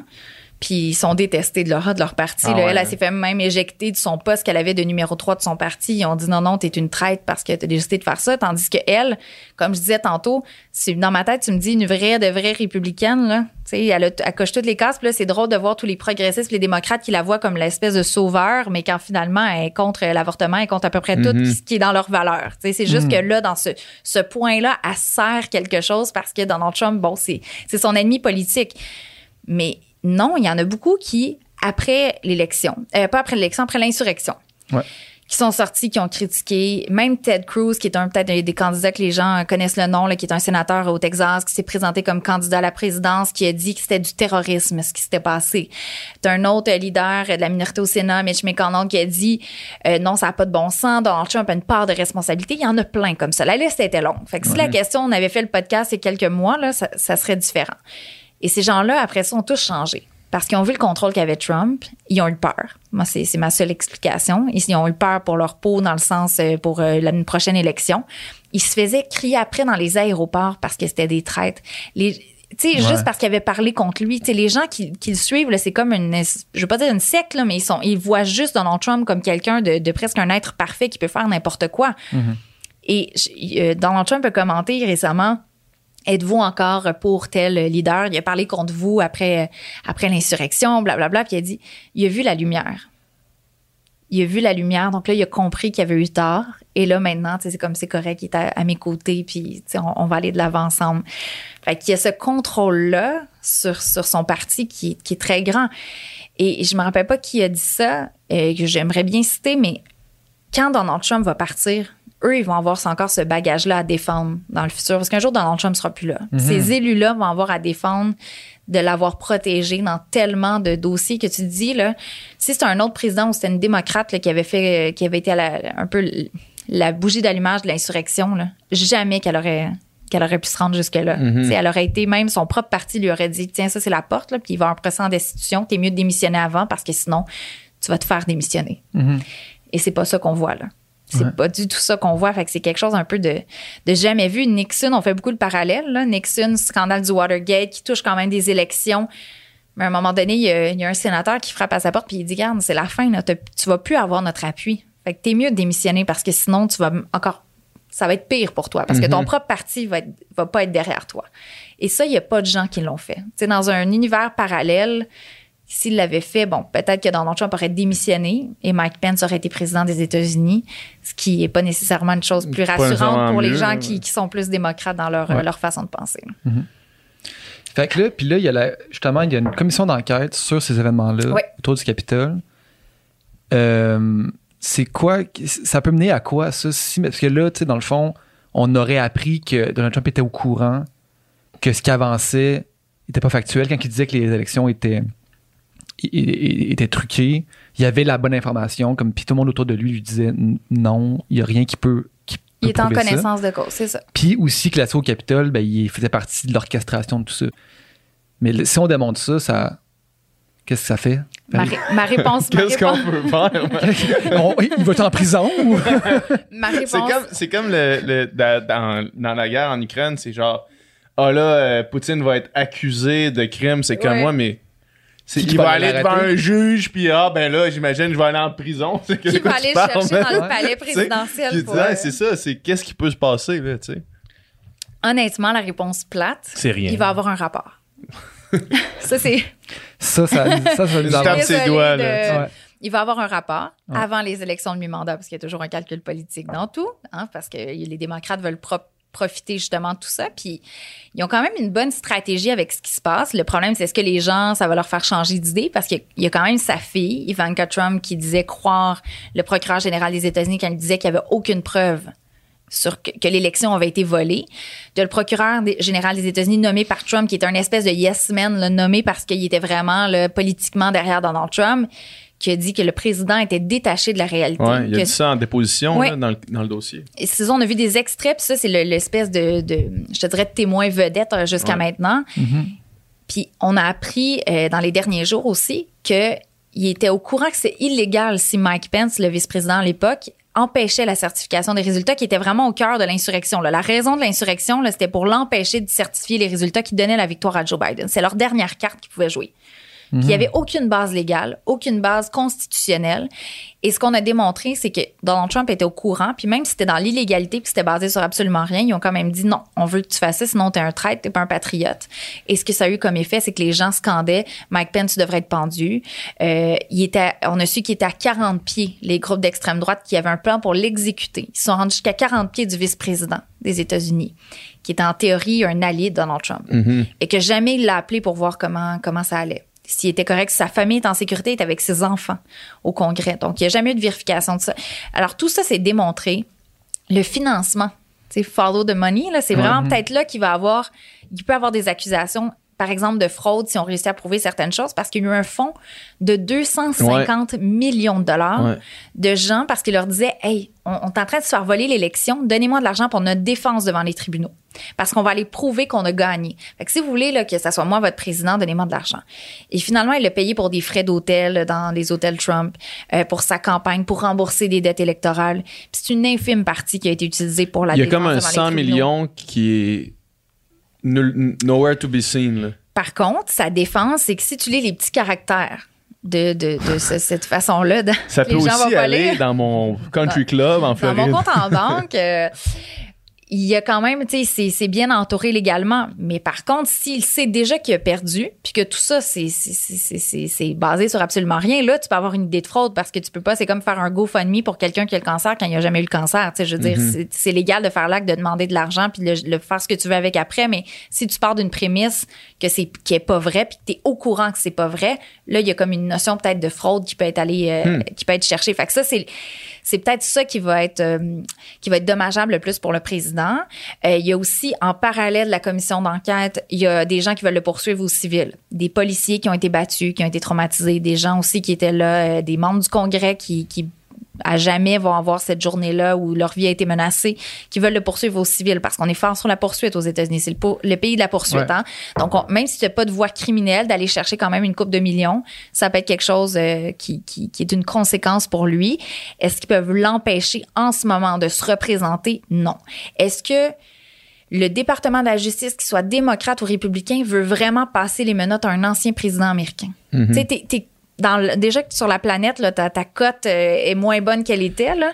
Je dire que. oui, mais, je comprends, mais je veux dire, les, quand les faits sont les faits, peu importe qui t'es normal, dans le temps normal, je veux dire. euh, mais Nixon n'a pas été arrêté, puis il y avait Ouais. des preuves, tu sais, vraiment, qu'il avait commandé euh, qu'on fasse une entrée par effraction pour aller espionner un autre parti, puis on a choisi pour justement, parce qu'il avait démissionné, pour que, tu sais, qu'il n'y ait pas euh, encore plus de division politique, de pas faire d'accusation, mettons, criminelle, quand en théorie, tu avais, les éléments pour. Puis Trump, jusqu'à une certaine limite, il, pense avoir les éléments. En Georgie, on a eu un appel, on l'avait le tape. là. Nixon, il y avait les fameux en- enregistrements. Mais Trump, même avant la commission, on l'entendait dire trouvez-moi des votes. Trouvez-moi des votes pour gagner la Georgie. J'ai besoin de 10 000 ou 11 000 votes. Et ça n'a rien changé. Il y a une enquête en ce moment en Georgie qui est en parallèle. Fait qu'il y a plein de petites euh, enquêtes ici et là. Il va y avoir le fameux rapport qui est une pression aussi sur le département de la justice que tu dis, ben, si tu n'arrêtes pas Donald Trump, est-ce que tu vas arrêter Rudy Giuliani, qui était son avocat euh, complètement, euh, que c'est lui, ça a l'air, qui était sous la, la- nuit de l'élection puis qui l'a convaincu quand tout le monde il disait non, non, t'as pas gagné, ne va pas dire que t'as gagné devant le public américain. Puis il a dit non, non, t'as gagné. Fait que même si on n'avait pas fini de compter les votes, lui est allé en plein milieu de la nuit, si les gens ne dormaient pas à ce moment-là, j'en faisais partie, j'avais pas dormi pendant tous ces- toutes ces journées-là avant qu'on ait un résultat final. Puis il a dit, ben on a gagné, on devrait arrêter de compter les votes parce que sinon ils vont voler Tout des était votes. couché à cette heure-là. Dom, il, avait- il a abandonné les élections de bonne Vraiment découragé, j'étais là. On est reparti pour un autre 4 ans, j'allais me coucher, puis je me suis réveillé. Moi, j'ai pas dormi pendant une semaine. je pense que ça a ouais, duré c'est cinq jours avant qu'on ait le résultat. Ouais. Puis là, la nuit, là, je, me, je me rappelle, je regardais CNN ou un autre Ouais. poste. Puis là, je me disais, ils vont finir par le dire à petit euh, call. euh, appeler, ça se dit pas. là, je cherche le terme en français, mais tu sais, quand tu donnes tel État Ouais. à, à tel, à Ouais, tel ouais. président. Quand tu l'attribues, là. Puis là, je me disais, hey, je peux pas pas être devant ma télé le jour où cette saga-là va finir. Fait que tu dors quand dans ce temps-là? Ben, Ouais, ben, ouais, tu c'est dors ça. pas vraiment. Mais pour venir à la- commission d'enquête, c'est c'est pas le système de justice qui mène Non, cette enquête. c'est politique. Y, il y a une enquête criminelle dans le sens que le département de la justice a arrêté aussi des centaines de personnes, des insurrectionnistes, des membres des Proud Boys qui sont des membres de l'extrême Ouais. droite, des Oath Keepers qui est un autre groupe de l'extrême droite, des gens qui qui disent avoir été là à la demande du président. Eux, dans leur défense, ils se disent bon, on était là. tu sais. En même temps, je me mets dans leur tête, là, qui croient, ils se disent c'est mon président. Je vais me mettre dans la tête de quelqu'un qui croit que le président, peu importe ce qu'il dit, il a la vérité parce que c'est lui qui est notre leader et tout ça. Puis qui dit hey, on est en train de renverser la démocratie. Les démocrates sont en train de vous voler votre élection. Ils sont en train de renverser la démocratie. Ce qu'ils font, c'est pas correct et vous êtes le- notre dernier espoir. Ouais. Tu sais, il y en a peut-être, là, ben, peut-être pas du- à prendre des armes, mais il y a des gens qui vont croire puis qui vont faire tout en leur pouvoir pour empêcher cette certification-là de, de l'élection. Des gens de l'extrême droite qui veulent déjà pas avoir un Joe Biden ou une Kamala Harris encore moins parce que, tu est à moitié afro-américaine. euh, tu déjà là, tu veux pas, là, puis c'est une femme. Fait que ça t'incite. Alors, eux, dans leur déposition, disent au département de la justice, mais on le fait parce que notre commandant en chef nous l'a demandé. Fait qu'ils font le lien. Mais c'est très difficile de que des paroles, tu dises De que c'est une incitation directe. Fait que oui, ils font des actions au département de la justice, tu as des enquêtes au civil, tu as des enquêtes dans certains États aussi. Fait que moi, je pense qu'il va y avoir des arrestations éventuellement. Peut-être John Eastman, qui était son conseiller juridique, lui, c'est lui qui a fait toute cette histoire-là, qui a donné à Mike Pence un document qui disait, tiens, voici la justification de pourquoi tu vas empêcher la certification des résultats. Puis n'importe quel avocat ou quelqu'un qui connaît un petit peu la Constitution dit, voyons, ça n'a pas de bon sens. Non, non, c'est ça que tu vas faire. Fait que lui, il était comme un peu le mastermind là-dedans. Tout le monde, il disait autour de lui de s'éloigner de cette personne-là.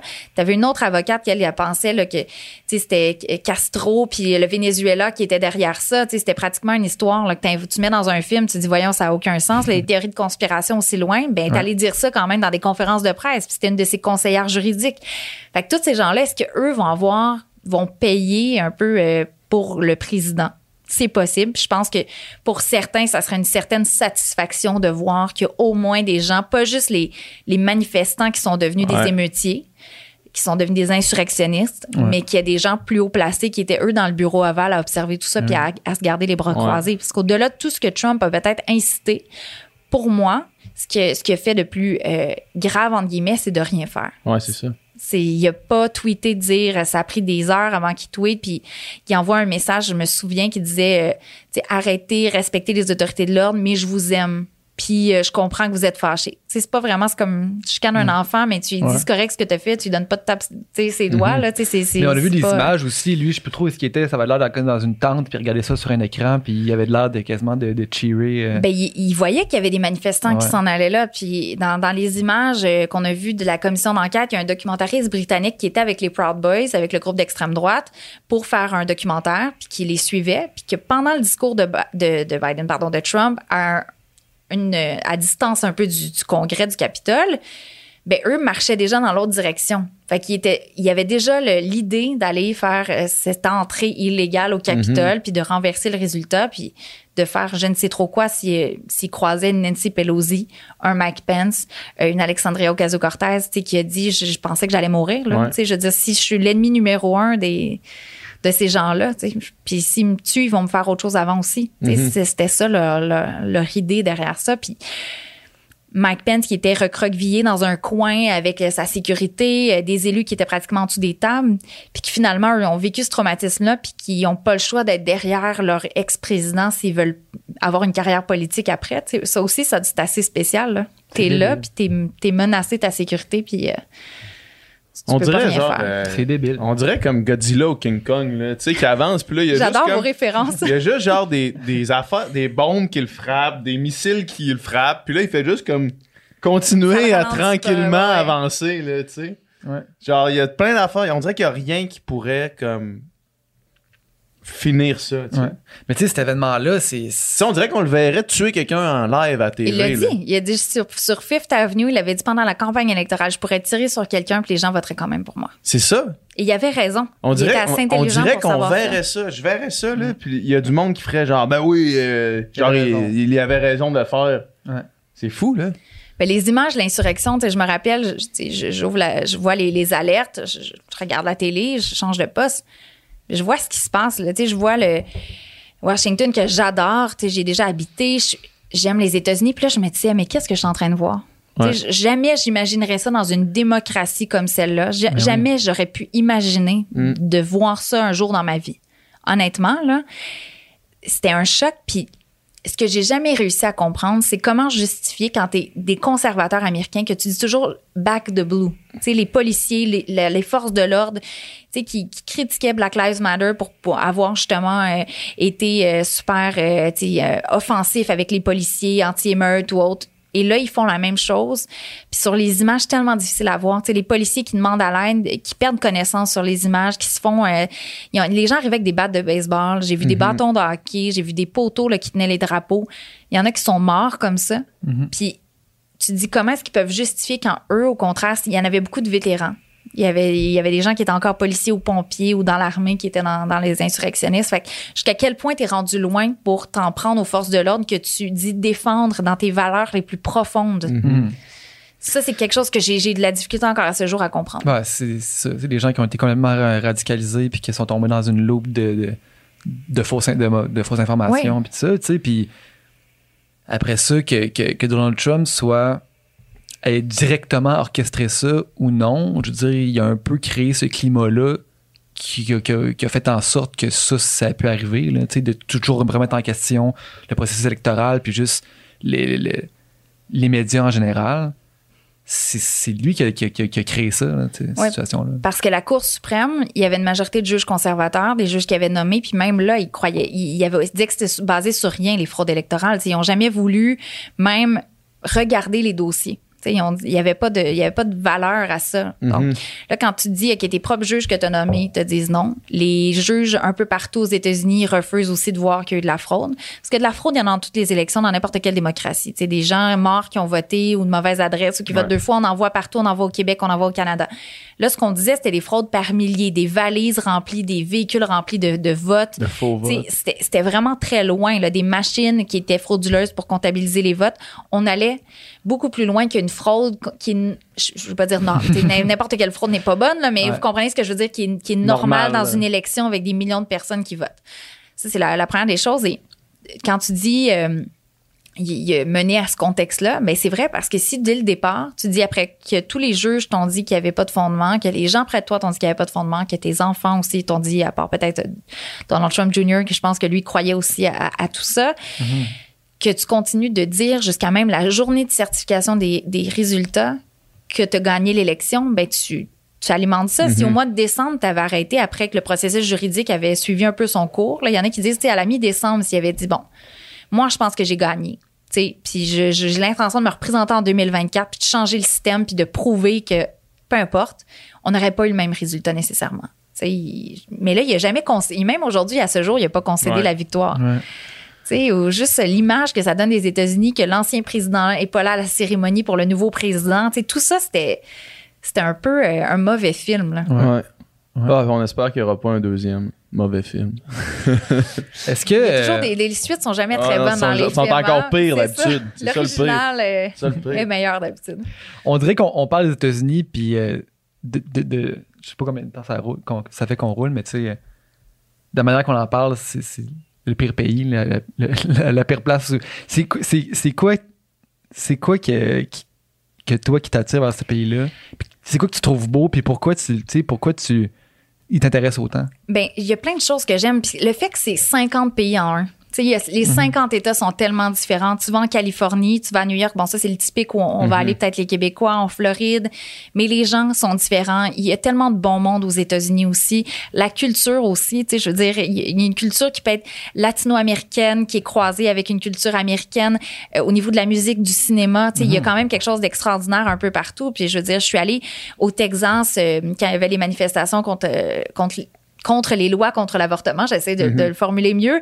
Puis je rencontre du monde aussi qui est tellement enrichissant, qui, qui t'apporte quelque chose aussi parce qu'ils ont une vision différente. C'est pas tous des gens qu'on peut mettre dans une même boîte. Puis c'est ça que je trouve qui est la beauté des États-Unis. C'est, tu sais, c'est le, ils disent toujours c'est le l'endroit où tu peux rêver, faire des découvertes. De, je cherche l'expression, le land of, euh, je, je cherche le, ça va me revenir. Hope and Dreams. Ouais, c'est ça, l'endroit des opportunités, tout ça. Donc, il y, a- il y a du beau aux États-Unis, les paysages, les parcs nationaux. Tu sais, je veux dire, géographiquement parlant, j'ai toujours aimé ça. La politique, la façon que c'est fait, quand c'est bien fait, ce contre-pouvoir-là que t'as, que c'est pas euh, le premier ministre ou le président qui a tout le pouvoir, que t'as des élus qui peuvent dire, ben non, si le président va trop loin, nous, on va lui dire que c'est quoi la bonne chose à faire. Fait qu'il y a, y a tellement de choses intéressantes.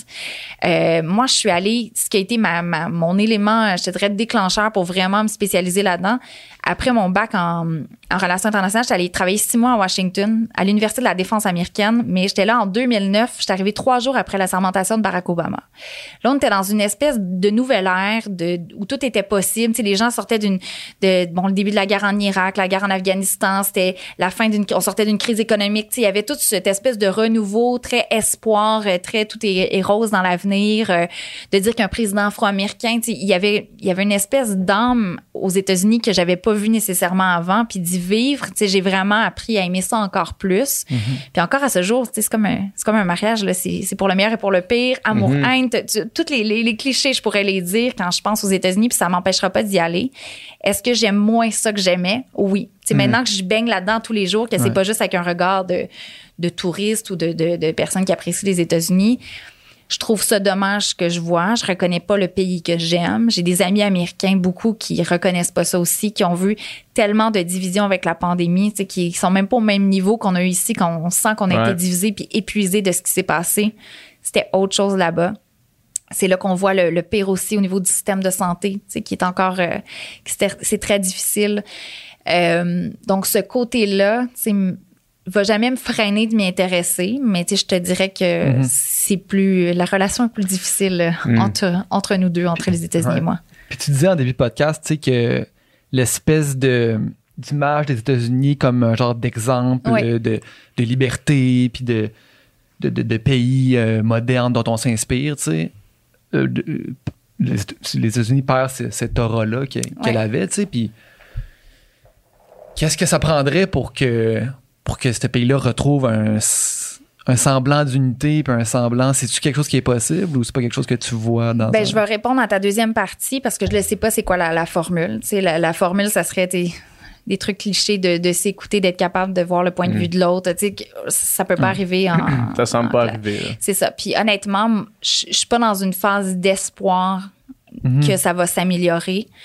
Est-ce qu'il va y avoir un jour, parce que Joe Biden a fait sa campagne en disant qu'elle allait être le rassembleur, qu'elle allait tendre la main aux républicains, aux démocrates. Il le fait à un certain niveau, mais il, peut pas réconcilier ce pays-là qui est tellement divisé. Est-ce que ça va être dans quelques années que ça va arriver? Peut-être? Mais là, en ce moment, les gens s'inquiètent même pour la démocratie américaine. Sais, est-ce qu'on a, il, il y en a qui vont dire qu'en 2020, c'est les dernières élections démocratiques vont- que vont connaître les États-Unis. Il n'y en aura pas d'autres. Dans le sens qu'en ce moment, ils mettent tellement de gens qui vont contrôler un peu le résultat d'élection, des gens qui politiquement sont nommés là pour euh, décider quels bulletins de vote vont être bons ou pas. Fait que, tu sais, l'avenir est pas rose. Au contraire, je te dirais qu'il est encore plus, euh, encore plus noir qu'il l'était il y a quelques années. Euh, baisse de confiance envers les médias. Tu vas chercher ton information où? Sais, De plus en plus, il y a ça. Là. On veut plus les médias traditionnels, fait qu'on se tourne vers des médias qui sont plus extrêmes à gauche ou à droite. Fait que ça, ça, ça aide pas. Ils sont, c'est au plus bas la confiance envers les médias que ça a été dans, tu sais, au début des années 2000, c'était quand même mieux que c'est aujourd'hui. Et une fois que tu cette idée de fake news qui, qui fait, c'est comme une qui fait son bout de chemin, Ouais. tout peut être fake news. N'importe quoi. Tu peux dire euh, le soleil ce que je vois du soleil c'est jaune puis non c'est pas ça, puis euh, le ciel est bleu puis non c'est pas ça, c'est fake news, c'est Ben, une chacun se crée, construction se crée sa propre réalité avec euh, où il décide de prendre ton information. Puis... Puis le, seul, il y en a qui disent le seul espoir, entre guillemets, d'une espèce d'unité. Puis Mm. je souhaite, je veux vraiment que ça soit clair, je souhaite pas ça, mais tu sais, c'est un 11 septembre, c'est là qu'il y avait l'unité après. Sais, Mm-hmm. C'est dans la tragédie qu'ils vont se réunir, mais je souhaite pas du tout de tragédie. Fait que c'est pour ça que je dis que d'un côté ou de l'autre, c'est difficile. Mais tu sais, après le 11 septembre, là, jamais le patriotisme a été aussi haut. Tu sais, même si George Bush était pas aimé euh, des démocrates, mais il y a personne qui allait parler contre lui au départ. là. Mm-hmm. Tout le monde était derrière le président qui était le commandant-chef. On était en temps de crise.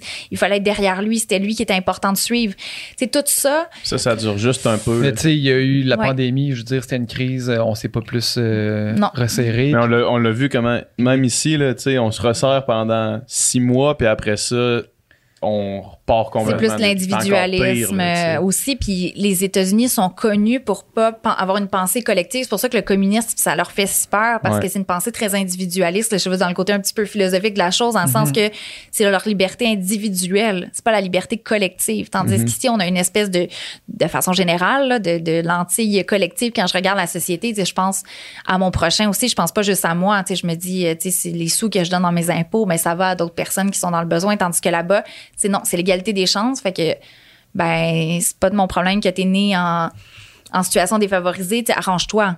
On n'a pas à te donner de l'argent pour te sortir de la misère. On n'a pas à te donner de l'argent parce que moi, j'ai réussi, puis moi, j'ai la grosse BM, puis j'ai la job parce que j'ai bûché, puis j'ai travaillé fort, mais c'était l'afro-américain qui, qui avait pas d'accès euh, à l'immobilier ou à rien pas, pas mal toute ta vie par, euh, par des politiques, que tes parents étaient défavorisés toute ta vie puis que t'as pas d'aide après ça, tu puis l'université, ça coûte à peu près 200 000 de dettes, à- tu sais. Ouais. Fait qu'il y a vraiment... euh, c'est ça. C'est une vision très, euh, très basique de ce qu'est l'égalité, dans le sens que Mhm. je vais donner 500$ piastres à tout le monde, ça, c'est l'égalité, mais tu sais, c'est. C'est pas c'est pas ça c'est pas ça la justice c'est pas ça le, qui est juste dans le sens que la, la personne qui naît avec euh, rien versus la personne qui naît avec un million dans son compte le 500 pièces c'est ça vaut pas la même chose hein. Non, c'est ça, c'est mais c'est la base du rêve américain de dire que tu peux venir de n'importe où puis Mhm. mais dans les faits, ça dépend quand même dans quel état t'es né, dans quel contexte t'es né. Euh, si t'es dans un état du sud, puis ta couleur de peau est pas blanche, ben déjà là tu pars avec euh, tu pars pas avec une longueur d'avance. disons. Tu pars avec même si on est en 2022 puis que tu dis que ça a changé, c'est quand même ça la réalité. Une femme dans certains endroits. Euh, il y en a plein, là. Je veux dire, le, le- débat, ton orientation sexuelle, ton genre, ça a encore un effet qui est vraiment important. Donc, pour eux, l'individualisme va tout le temps rester. À, ben, je généralise, on s'entend qu'il y a des gens qui sont pas comme ça, là, mais il y a quand même cette notion de. C'est dans les valeurs fondatrices. tu Oui, sais. c'est ça, de dire que on est capable justement d'avoir une- cette égalité des chances. Euh, Tu sais, justement, te- tu peux avoir ton arme, tu peux faire ce que tu veux, mais tu peux pas décider ce que tu fais avec ton corps si t'es une femme. Ouais, c'est ma petite parenthèse euh, Ouais. là-dessus, mais c'est c'est ça qui est un peu ridicule. La liberté s'arrête euh, à un certain endroit. Ouais. Là. Elle n'est pas, elle est pas pour tout le monde, elle n'est pas égale. Puis c'est ce que Biden a dit dans, dans son discours qu'il a fait justement après les, les tueries, de- d'opposer, oui, on veut que le- on s- vive dans un pays où la liberté est une des valeurs principales, mais à m'amener, il faut aussi réglementer pour avoir un minimum de... Et où ta liberté? La limite Ouais, à ta ça. liberté. Ça- ça tout, là, T'as la liberté individuelle puis la liberté collective. A un moment donné, ça, ça va ensemble. là. Sais, Ta liberté individuelle, c'est correct si toi, t'es responsable. Ça revient à la force qu'on disait tantôt. T'es responsable avec tes armes, mais de façon collective, est-ce qu'il faut que tu fasses quelque chose pour, pour les autres? Là? Pas juste pour toi puis ton petit besoin individuel. Des gens qui abusent, c'est ça qu'il disait, il y a des gens qui abusent de cette liberté-là, puis on n'a pas le choix de mettre des balises. là. Mais ils veulent... ils- Écoute, on peut pas, on, On- peut pas on- les changer. on- On, non. les aime, on peut pas les On changer. Merci vraiment d'être venu Ouais. voir. Où est-ce Ben- qu'on peut t'entendre parler de politique américaine? euh, Euh, C'est le temps de. Oui, de, de faire mes plugs. Ouais. Euh, ben là, les- les- la saison des mordus de politique euh, est terminée, mais ça revient en septembre. Donc, je, je suis heureuse d'annoncer que je vais être de retour aussi Mhm. à Mordus de politique à RDI au 98.5 avec Patrick Lagacé, mais je vais être là à peu près tout l'été. Euh, sinon, à Novo aussi, où j'écris et euh, je suis en onde. C'est pas mal. Sinon, sur Twitter. Tes plateformes Twitter, ouais, c'est Twitter, ta je plateforme ouais, de prédilection? ouais. Je commence à être pas pire sur Instagram, là, parce que j'en T'arrives juste à temps quand l'application va mourir. oui, c'est ça. Hey, non, non. Ben, TikTok, là, je, je suis, mais je, je vais pas faire, je suis quand même une millennial et Ouais. non une Gen Z. Ouais, alors, euh, je, je reste dans mon âge, là. Mais non, sinon, Twitter, c'est vraiment une extension de moi-même. Parfois, j'essaie de, des fois d'a- d'arrêter de modérer parce que c'est une belle plateforme que j'aime beaucoup. Fait que Ouais. si les gens veulent suivre un peu ce que je fais, je te dirais que c'est Twitter et Instagram qui sont, euh, qui sont vraiment les, les voies. Facebook, je suis, je suis moins, euh, moins active que comme une bonne millennial là, que je suis. exact. Merci beaucoup. Merci à vous C'était autres. super intéressant. Merci. Super cool. C'était du contenu excellent. Ah, c'est tout un podcast qu'on vient d'avoir. oh yeah.